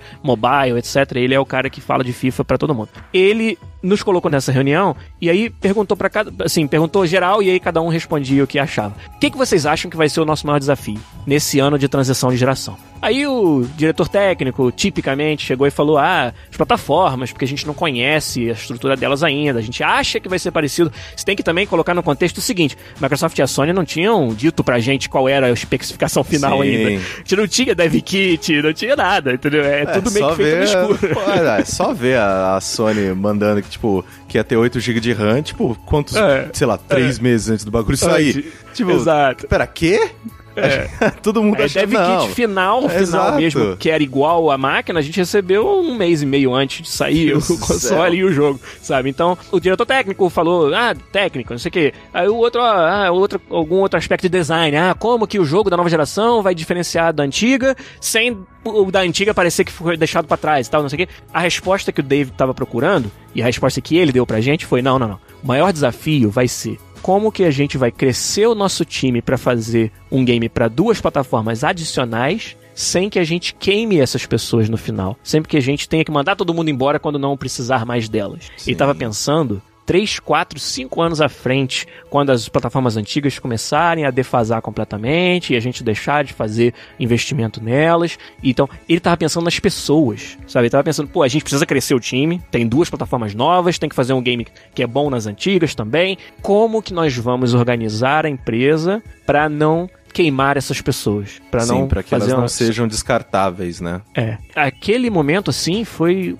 cara, um estalo para mim. Caramba, esse, de todos os problemas que a gente vai ter, esse é o problema que tá tirando o sono do cara que é o, o chefe de todos nós aqui, sabe? E o processo mais complicado foi esse. Foi crescer mas crescer de uma maneira contida, fazer tudo a cada dia de uma forma muito eficiente, para que a gente pudesse, com recursos que não eram do dobro do tamanho, fazer o dobro do número de games Sim. naquele mesmo ano. E mais do que a incerteza sobre a plataforma, mais do que quais features vão entrar no jogo da nova geração versus o da antiga, muito mais do que tudo isso foi o desdobramento desse time em conseguir fazer mais com relativamente menos, né? É, a gente cresceu um pouco e esse foi um crescimento controlado que hoje a gente conseguiu manter todo mundo uhum. e, e, aí se tornou o time que vai em um ano dar um pouquinho mais de suporte ao Ultimate Team. No outro ano é ano de Copa, vai fazer o jogo da Copa, foi o caso de 2014. E assim fomos fazendo.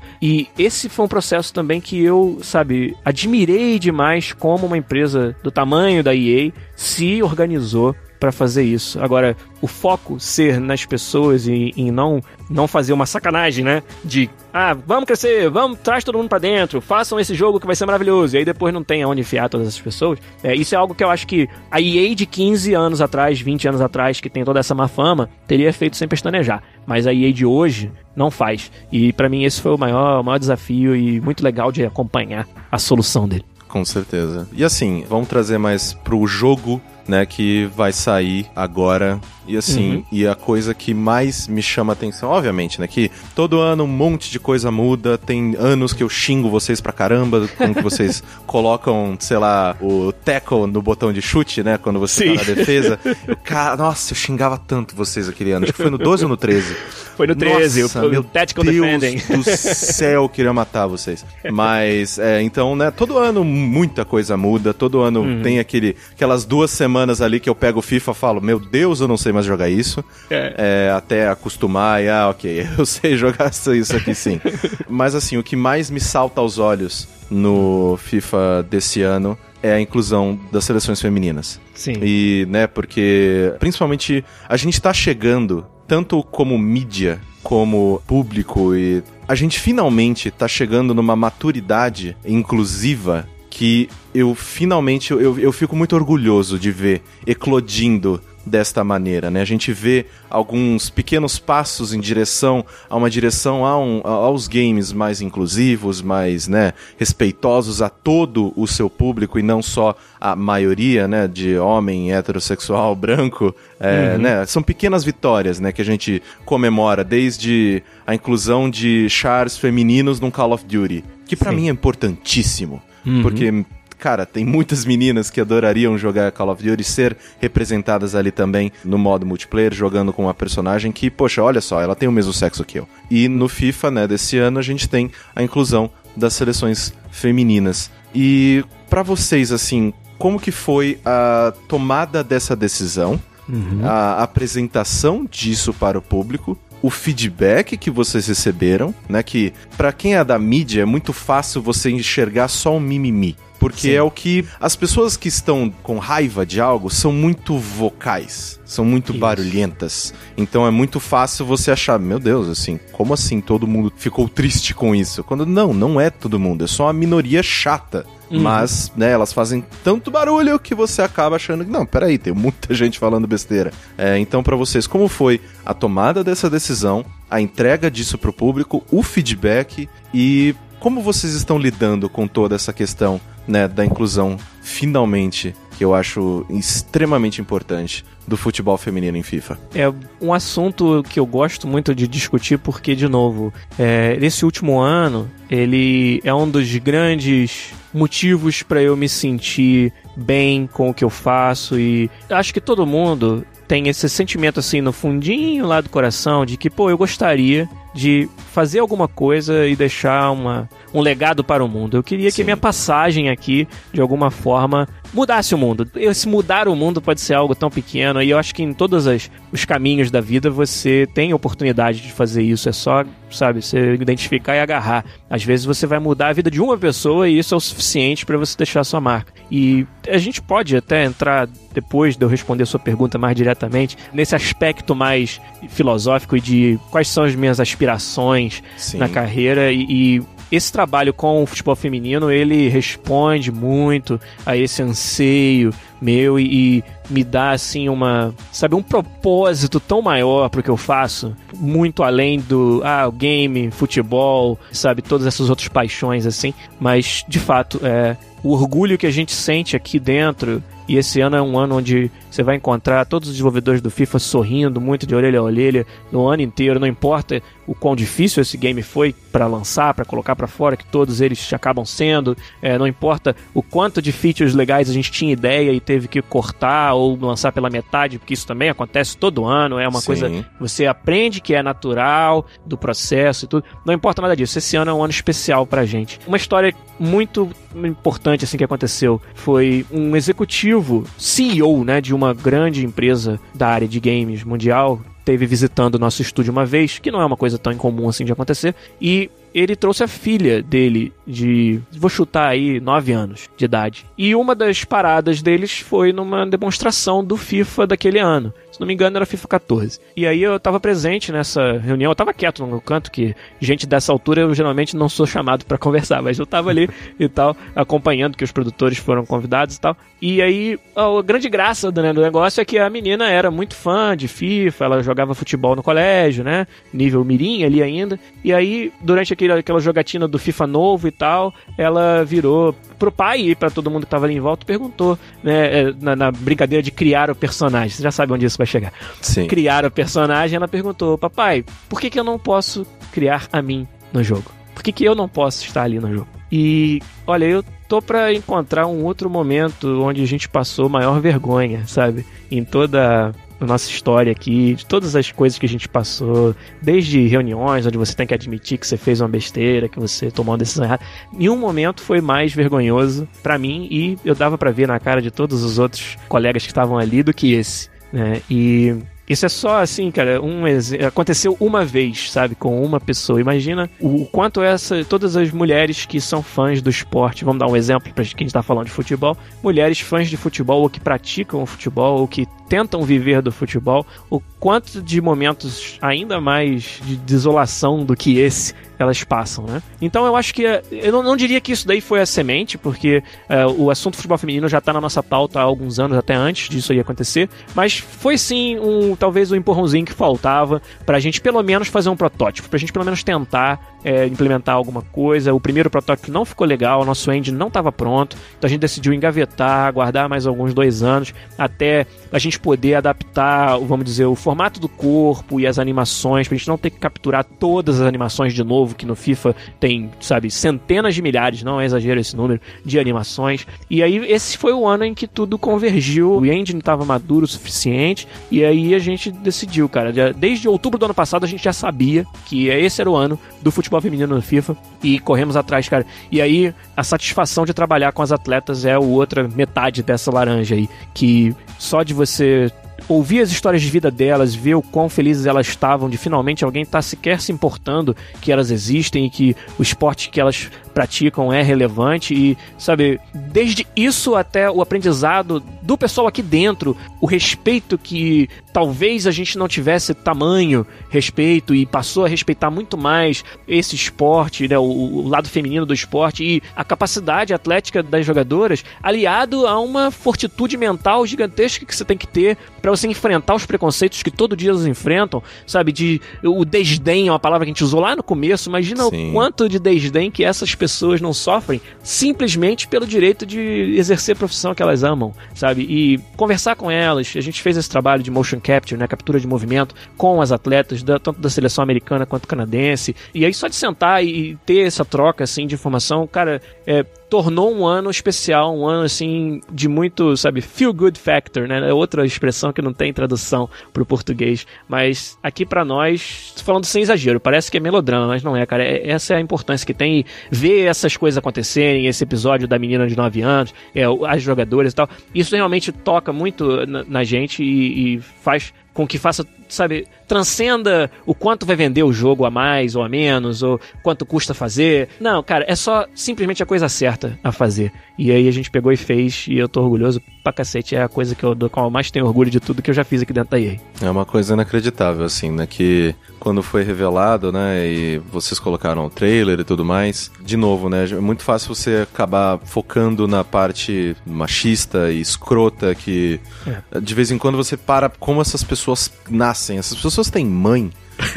tipo, não é possível, cara. Deve sair de meiose essa porra. Porque não, não deve ter uma mulher envolvida na, na criação desse, desse ser. Mas foi muito, muito, muito bacana ver na minha timeline, né, do Twitter principalmente, Sim. que eu tenho muitas amigas que amam futebol e que, né, são daquelas que eu essa questão de torcer por clube e tudo mais, eu não sou mais tão ligado atualmente, não porque, sei lá, eu meio que perdi o tesão de uhum. torcer por associações esportivas para deixar o meu sentimento pelo esporte ser maior. Eu gosto de futebol. Eu não gosto certo. de time, eu gosto de futebol. Né? Hum. Então eu vejo, sei lá, muitas amigas minhas que são, cara, extremamente corneteiras, tem dia de jogo, tipo, tá lá, elas, tipo, né, fazendo a farra no Twitter e eu via nas palavras de cada uma delas falando, cara, nem sei jogar videogame, mas essa inclusão me fez tão feliz que eu, eu quero aprender. Porque agora eu sei que eu tenho um lugar ali. Eu sei Sim. que eu sou bem aceita, eu sei que eu sou bem-vinda.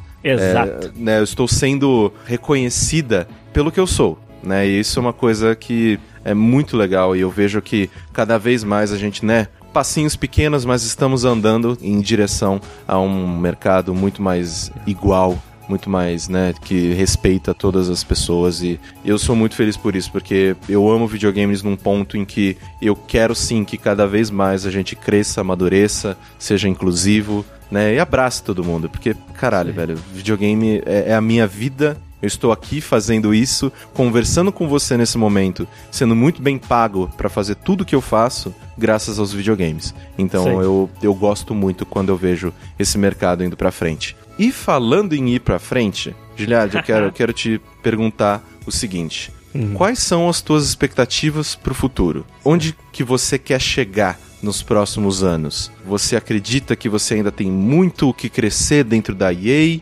Ou você também, como aconteceu na sua época da Hoplon, você está se aproximando de um teto? Como é que está a sua situação profissional aí? E onde você se enxerga daqui uns próximos anos? Pois é, eu ainda tô surfando essa onda que é trabalhar no game de futebol de simulação com um foco em autenticidade, onde eu contribuo muito nessa parte e não posso reclamar do input criativo que eu tenho tido e do aprendizado. Eu não acho que eu tô perto desse teto ainda. É, em termos assim de carreira, né? Ah, o, o nome do seu cargo. Tô preocupado com isso, eu tô preocupado em que o game ele não só melhore a cada ano, mas ele expanda seus horizontes, por exemplo, de uma maneira que a gente expandiu esse ano com a inclusão do futebol feminino. Eu já, obviamente, aqui dentro a gente tem um certo plano de longo prazo de para onde queremos levar a franquia, e esse é um plano que me empolga demais. Novas ideias e,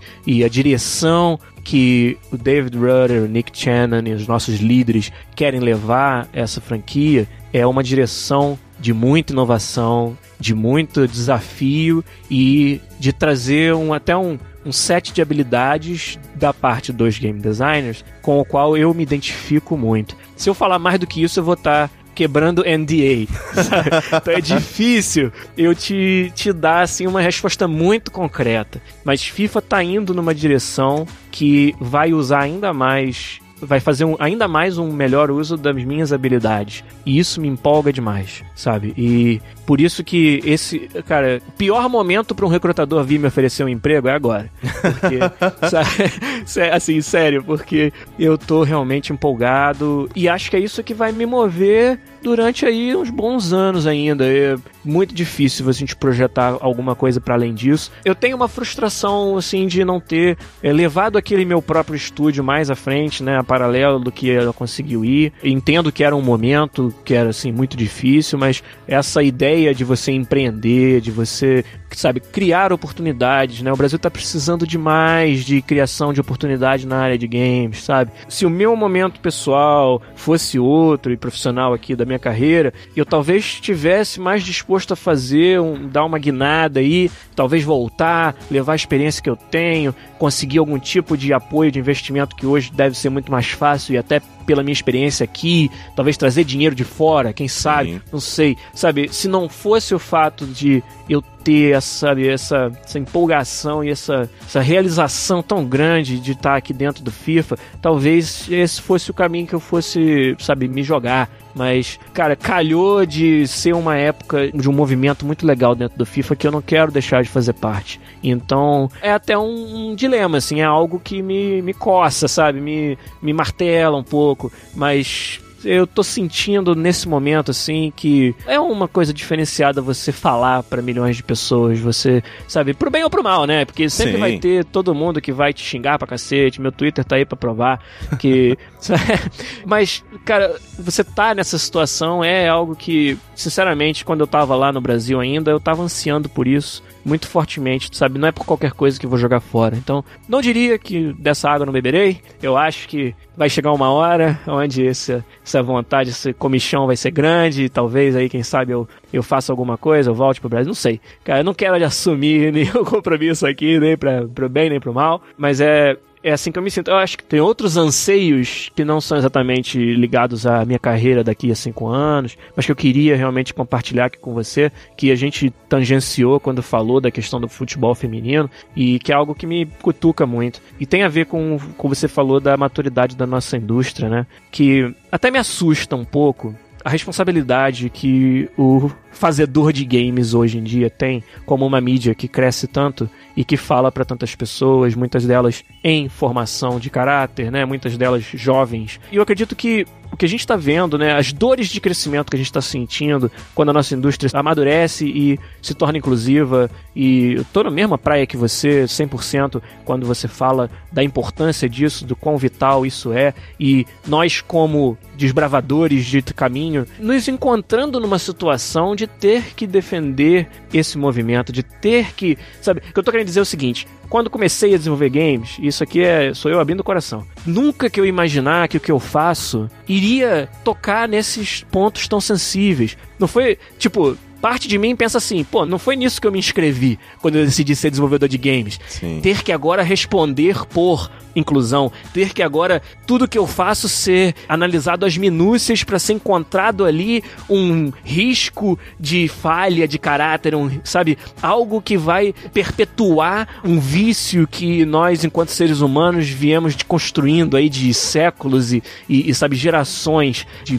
sabe paternalismo e machismo e pô, eu não me inscrevi nisso, cara, sabe? Não, agora, tô falando isso porque Cara, ninguém se inscreve para fazer isso. Simplesmente determinadas pessoas, determinadas instituições e determinadas indústrias se acham nessa posição. E acontece que é o momento dos games se encontrarem nessa posição. E é por isso que é tão doloroso pro desenvolvedor de games deixar de ser o cara que faz joguinho engraçadinho, o cara que faz, sabe, jogabilidadezinha gostosinha e brinquedinho, para ser o cara que constrói caráter, que, sabe, dá mensagem e que muda o mundo. E não dá para você querer que todos os desenvolvedores estejam na mesma sintonia, sabe? E consigam deixar de ser, sabe, o cara despretensioso e rebelde para ser o formador de opinião, o cara com esse mundo nas costas. Sim. E eu hoje eu me sinto e os meus colegas se sentem, todos nós nos sentimos, desenvolvedores, com o mundo nas costas. E, cara, eu não tô advogando aqui que a gente deva correr disso, não. A gente tem que abraçar. A gente tem que parar tudo que está fazendo e observar. E é muito importante o trabalho de todo mundo que traz essas questões à tona. É muito importante a Anitta Sarkeesian, é muito importante todos os jornalistas. Caio Corraine, que faz o papel dele com o alcance e gigantesco que ele tem. Cada um de nós, cara, nenhum de nós escolheu estar tá nessa posição e é assustador estar nessa posição de falar para essas pessoas, para esse mundo, mas é o nosso dever. É como um super-herói que encontra o seu superpoder ao acaso e se vê com aquela responsabilidade. Agora o mundo olha para mim como esse representante. Então cada passo que eu der e eu vou tropeçar, sabe? Vai acontecer e não dá para esperar que todos consigam fazer isso. Mas se hoje tem algo que ao mesmo tempo me martela e, sabe, e me preocupa e me tira o sono, mas também me empolga e me faz querer crescer como ser humano e abraçar esse desafio e ser, sim, analisado minuciosamente cada coisa que eu faço e cada tweet que eu publico e etc, etc. Se tem algo que hoje me motiva, é isso. E eu acho que o, o desenvolvedor de games hoje, ele não escolheu, pode não ter escolhido estar nessa posição, não importa, ele está nessa posição e precisa, sabe, trabalhar isso e precisa sim ser aquela história, o super-herói que o mundo precisa, sabe? É, é a hora dos games, sabe? É a hora dos games formarem opinião sim, formarem caráter sim, e é muito importante que a gente não screw up, né? Que a gente não, sabe, meta os pés pelas mãos. Mas por isso que eu acho que tem toda essa dor de crescimento, sabe, Caio? Que é tão difícil, mas eu acho que a abordagem, o approach tem que ser esse de, cara, bota o mundo nas costas mesmo e carrega. Porque é isso que a gente precisa fazer. Isso que é games hoje. É, nós somos abençoados e amaldiçoados ao mesmo tempo por estar nessa posição. Mas não, não tem escolha. Tem é que pegar e fazer. Com certeza. E isso é uma coisa que é muito louca, né? Que, assim, hoje nós, né, tipo todos nós, tanto do seu lado como criador do conteúdo, como do meu lado como, né, às vezes voz e, Uhum. né, e uma pessoa que atinge as outras na mensagem, querendo ou não, todos nós estamos aqui criando conteúdo para as pessoas, seja para entreter, seja para informar, seja para mover e melhorar um pouco a vida delas, né? Então, é, acho que a gente tem sim essa responsabilidade de levar adiante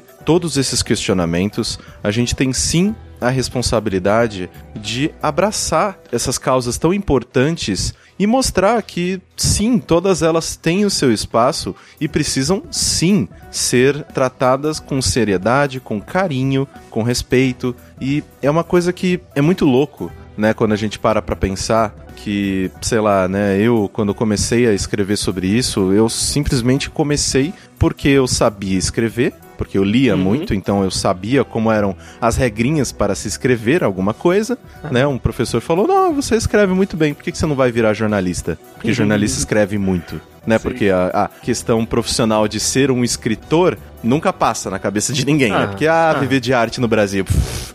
Mas então, né? Ah, vai virar jornalista. Fala, ah, tá bom, eu sei escrever, vamos ver, né? Eu gosto de falar pra caramba, gosto de falar com pessoas. Coisa que eu mais tenho tesão na minha vida é conversar com pessoas. Isso foi uma das poucas coisas positivas que a faculdade me proporcionou, né? Sim, que entendi. eles me, me, me empurravam em lugares que eu acreditava que nunca iria ir para falar com pessoas que eu acreditava que nunca iria conversar. Né? Então essas portas de ser né, um jornalista em formação e posteriormente um jornalista pleno me abriu portas para conversar com pessoas, que é uma coisa que eu mais amo fazer. E é por isso que eu fiz o Construindo Mundos, né? Porque eu adoro Sim. conversar com pessoas. Eu quero saber da vida das pessoas e eu quero saber como que pessoas talentosas chegaram onde chegaram, o que passaram, quais foram os tropeções, quais foram as vitórias. Isso é uma das coisas que mais me dá tesão. Sou uma pessoa extremamente egocêntrica, adoro aparecer, mas a coisa que eu mais gosto de fazer é conversar com as pessoas e saber mais da vida delas. E eu sinto que fazendo isso,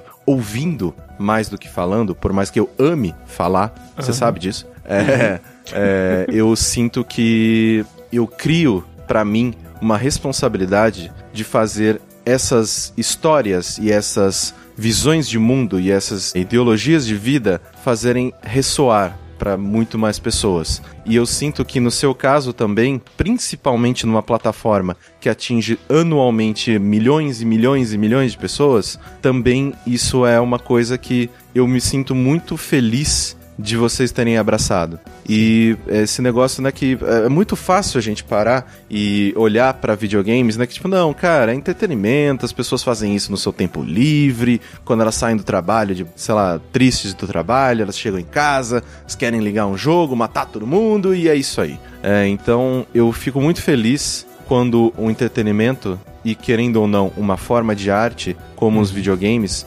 permite que ao mesmo tempo, sim, a gente tenha né, o entretenimento puro, livre e simples de um lado, ao mesmo tempo em que outras empresas assumem para si, sim, algumas brigas e algumas broncas que elas simplesmente não precisariam, né? Aí ela não precisava, é, entre aspas, colocar as meninas dentro do jogo. Porque, né, ué, nunca teve, quem que vai reclamar, né? Uma, alguma, obviamente que sempre tem alguém que reclama, mas, né, De tudo.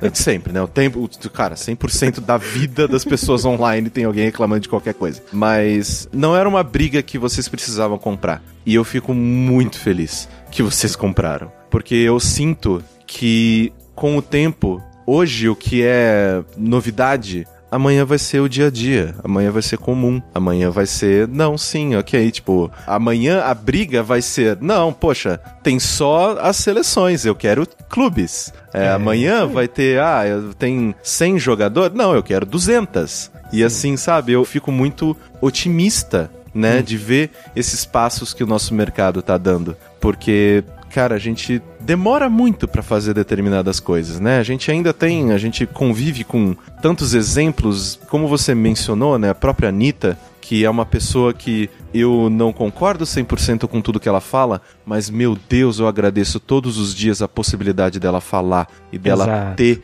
essa possibilidade de se expressar, dela poder colocar isso pra fora, dela ter uma plataforma pra chegar e as opiniões dela é, alterarem a indústria de maneiras né, que a gente achava que não ia ser alteradas, né? Porque a gente tá tão acostumado, no, tá tão acostumado é. e confortável no nosso clube do bolinha, que de vez em quando a gente não para para pensar um segundo, né, olhar as coisas por um outro ponto de vista e pensar, peraí, eu posso incluir mais pessoas nesse nosso clube? Eu posso tirar essa cerca que tem ao nosso redor para que a gente possa sim atrair cada vez mais pessoas? Será que eu posso fazer isso? Então eu fico muito feliz quando eu enxergo iniciativas que mostram que sim, a gente pode. E pode ser doloroso, que nem você é. falou, pode ser custoso, né? Porque é, querendo claro. ou não, é um investimento, né? Uhum. Pode Mas... precisar de uma menina de 9 anos para te abrir os olhos. Exato, né? Porque ela tem a altura certinha para te dar um chute na canela. e é isso que mais importa. Quando as pessoas que não estão no seu horizonte, elas te dão aquele estalo e, ou, oh, eu existo, é. posso participar também. E isso é muito foda né? E eu, eu vejo que todos os dias eu cresço como comunicador, todos os dias eu aprendo como comunicador, e é muito foda, cara. Que nem você falou, é um tesão, né?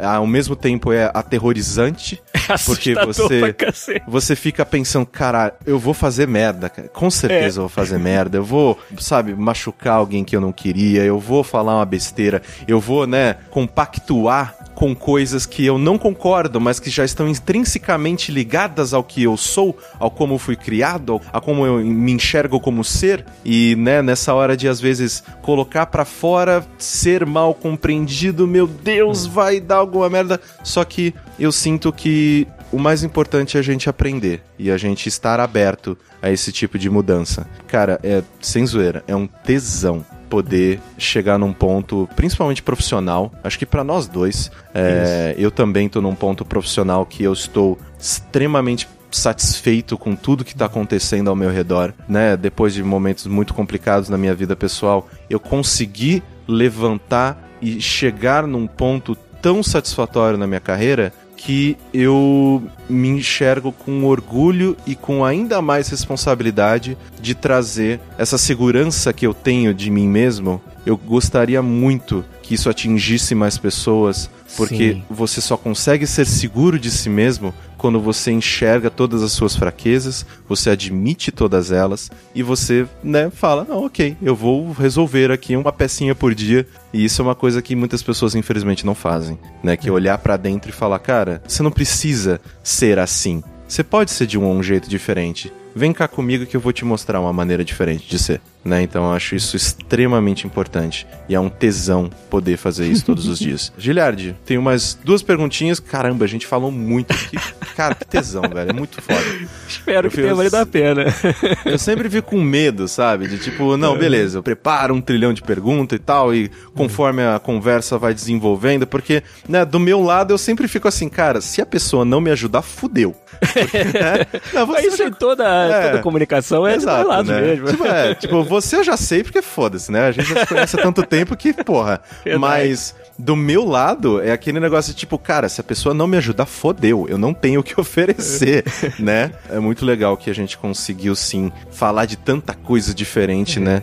Tanto da sua carreira quanto de outras coisas, mais de ponto de vista mais ideológico e tal. Eu acho muito um tesão a gente conseguir oferecer isso para as pessoas. É, mas eu tenho mais duas perguntinhas para você. A penúltima é a seguinte, né? Que você, há pouquinho tempo atrás na nossa conversa, você começou a falar, né? Quando você estava discutindo sobre o seu futuro, você estava falando de tipo, ah, a questão do mercado brasileiro, de que talvez, não sei, você volte, faça alguma coisa e tal. E assim, eu brinquei com o Glauber, né, no papo que eu tive no primeiro episódio, que desde que eu comecei a trabalhar nessa indústria vital, eu escuto que, não, agora, agora vai, agora vai. Agora, agora vai. O mercado, agora o mercado brasileiro vai, né? E é difícil você parar para pensar, foi? Peraí, foi? não, tá indo? Não, tá, vai, né? Não, peraí, já, já foi? Será que a gente tá voltando? Não, quer. Onde a gente tá, né? Então, assim, eu queria sua visão. Como que você enxerga, né, mesmo estando longe e numa realidade completamente diferente, em que os games são tratados de uma maneira diferente,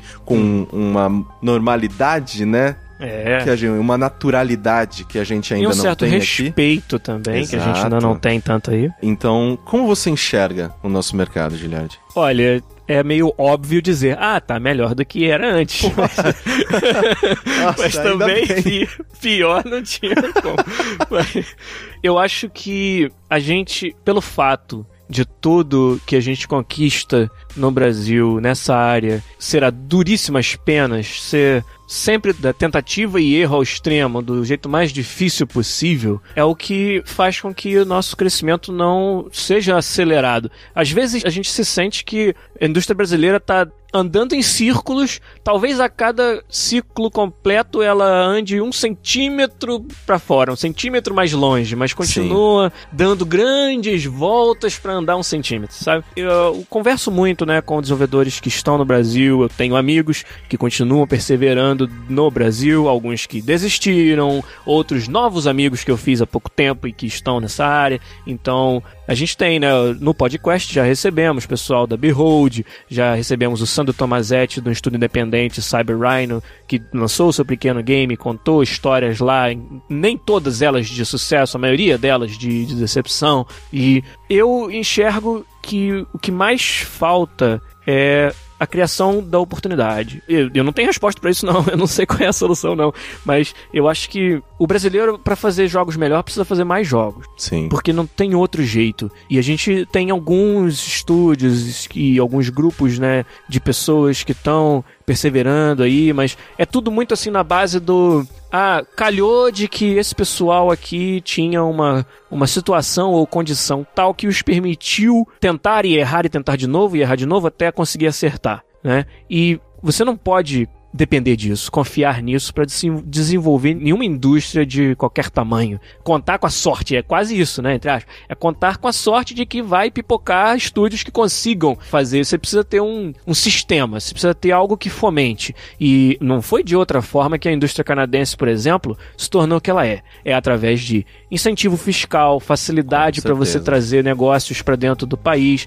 Então hoje você que é, estúdios de games tem descontos absurdos dos impostos, por exemplo, em quase todas as províncias do Canadá. Isso é para quê? Pra, porque o país identificou aquela área como algo a investir, que vale a pena ele deixar de receber o imposto que iria receber para que tenha mais gente fazendo aquilo. Porque vai dar o retorno que vai dar é em outro sentido. É em criação de empregos, é em criação de conhecimento, é, etc, etc. Então, o Brasil, assim, eu acho que a gente não precisa nem falar que para contar com o governo é melhor desistir, né? Nossa. Então vai ter que partir de algum outro lugar, de uma iniciativa realmente privada. E, e eu acho que talvez uma coisa que a gente faz até com uma certa consistência é exportar os talentos. Eu acho que vai vir muito do, desses talentos retornarem e trazerem consigo as oportunidades. Quer dizer, no meu mundinho que, ao que eu tenho acesso, essa é uma das poucas soluções que nem resolvem grande coisa, mas seria algo a se fazer para melhorar que eu consigo enxergar. E eu eu tô numa posição ruim para falar disso, para ser bem sincero para você. Eu não sei do que eu estou falando, porque quem está no Brasil neste momento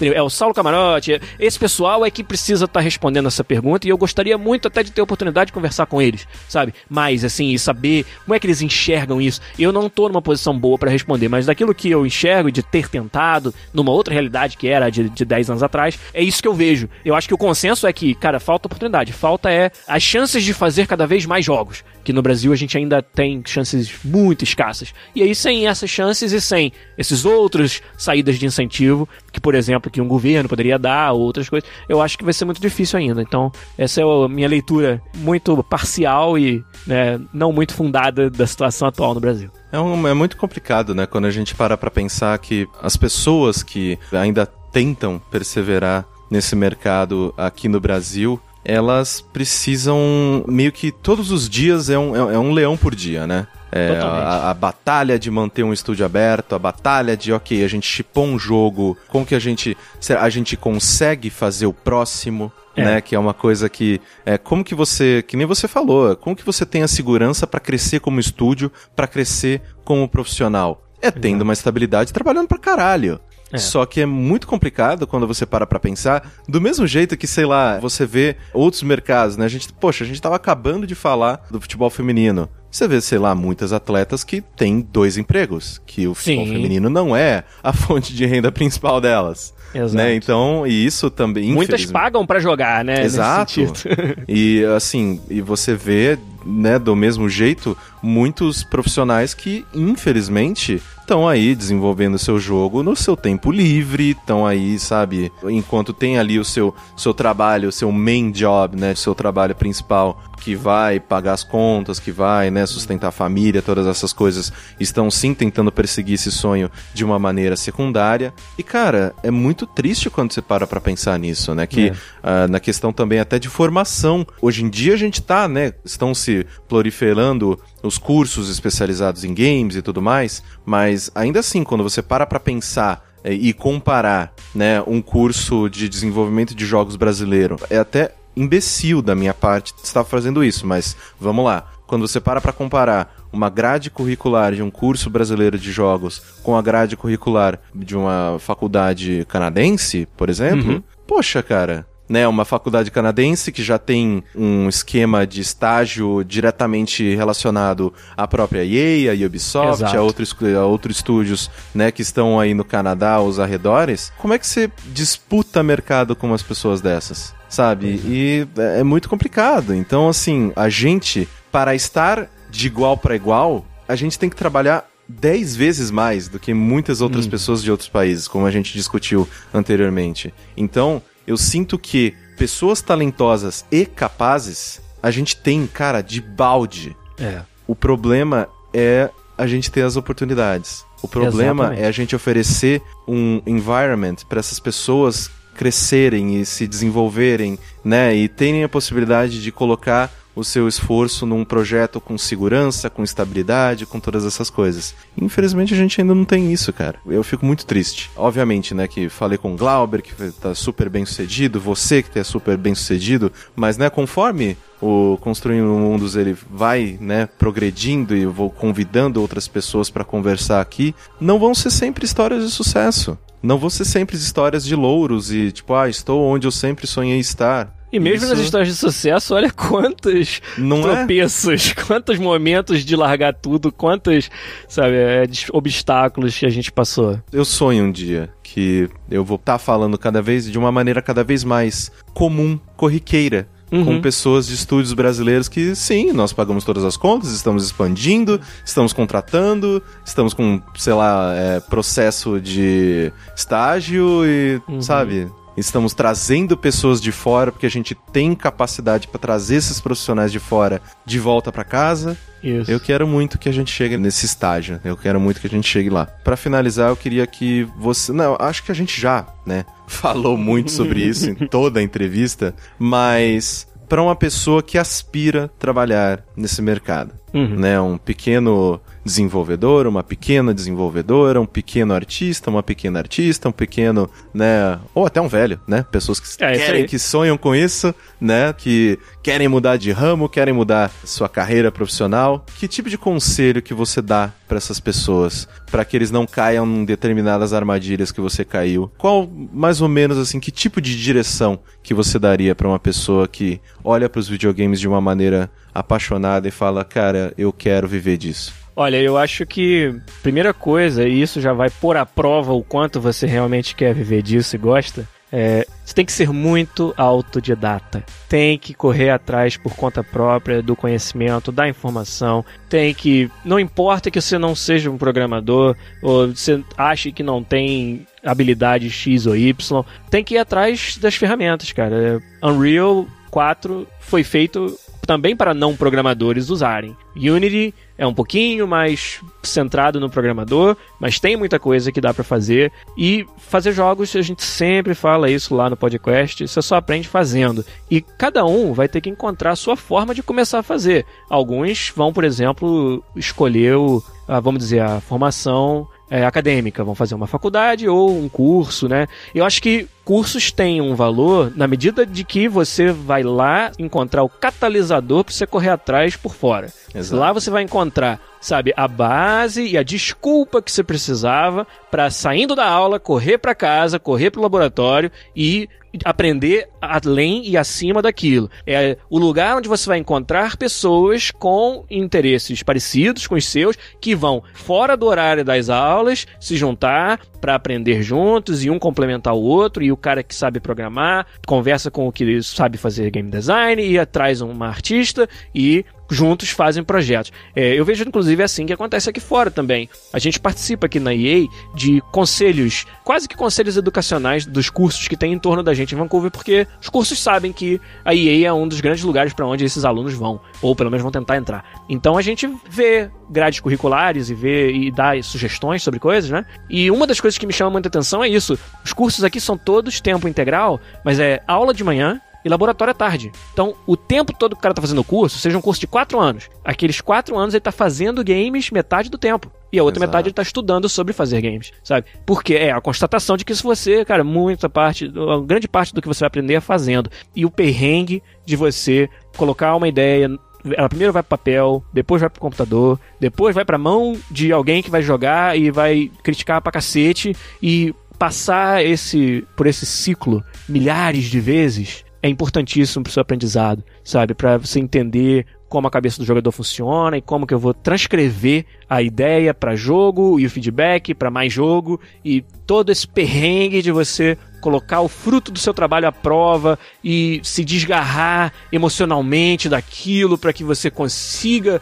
receber aquela crítica, aquele feedback de uma forma que vai ser construtivo e vai tornar o seu jogo melhor para todo mundo. Poderia, sabe, falar aqui mil coisas, como a gente fala, né? Se você me permite falar também do nosso podcast, que é o podcast. O Kai já esteve lá duas vezes e juntamos, né? Eu, o Rafa Kunen e o Fernando Seco, desenvolvedores de games, que conseguimos sair do Brasil para trabalhar com o que a gente ama aqui fora e sentimos, cara, que tem realmente esses milhares de coisas para falar, esse mundo de aprendizado e dicas e práticas e coisas que às vezes não vão se aplicar para todo mundo, mas é o que nos trouxe para onde a gente está. É, a gente é muito aberto no podcast de falar das coisas que deram errado, sabe, das burrices que a gente fez na carreira e por isso eu agradeço demais o Fernando e o Rafa por serem muito assim abertos e a proposta desde o começo sempre foi essa, sabe, não tem Cara, é a nossa maneira de nos mantermos conectados uns aos outros, nos mantermos conectados com a comunidade que está no Brasil, os nossos amigos, a galera que está começando também,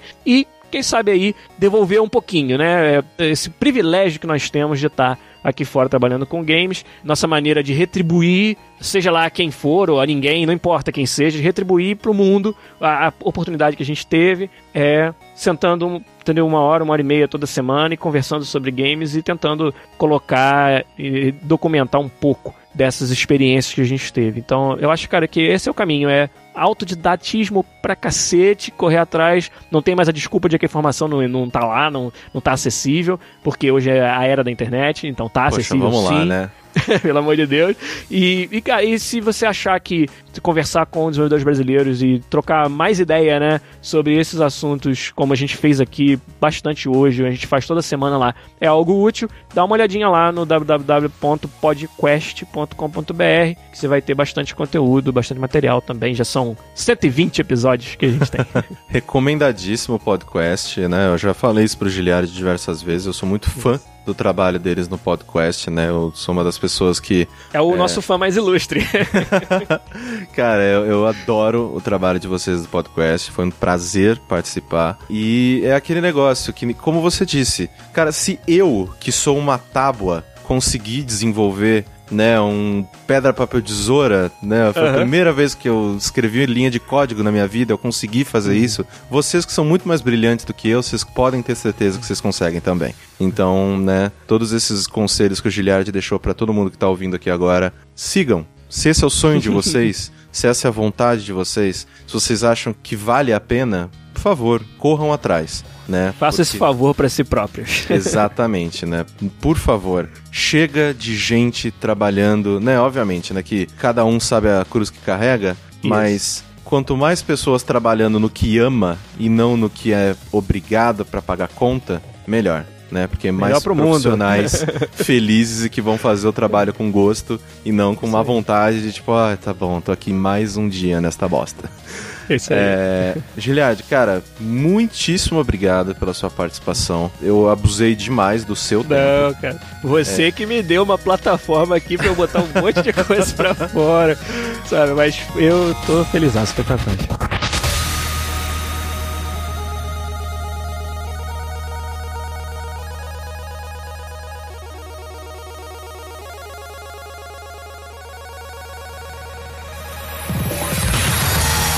esse foi o segundo Construindo Mundos. Eu espero que vocês tenham gostado do formato e com a ajuda de vocês no patreon.com barra jogabilidade eu terei o prazer de convidar diversas outras pessoas talentosíssimas para bater um papo comigo aqui. Então até a próxima edição. Tchau, seus lindos!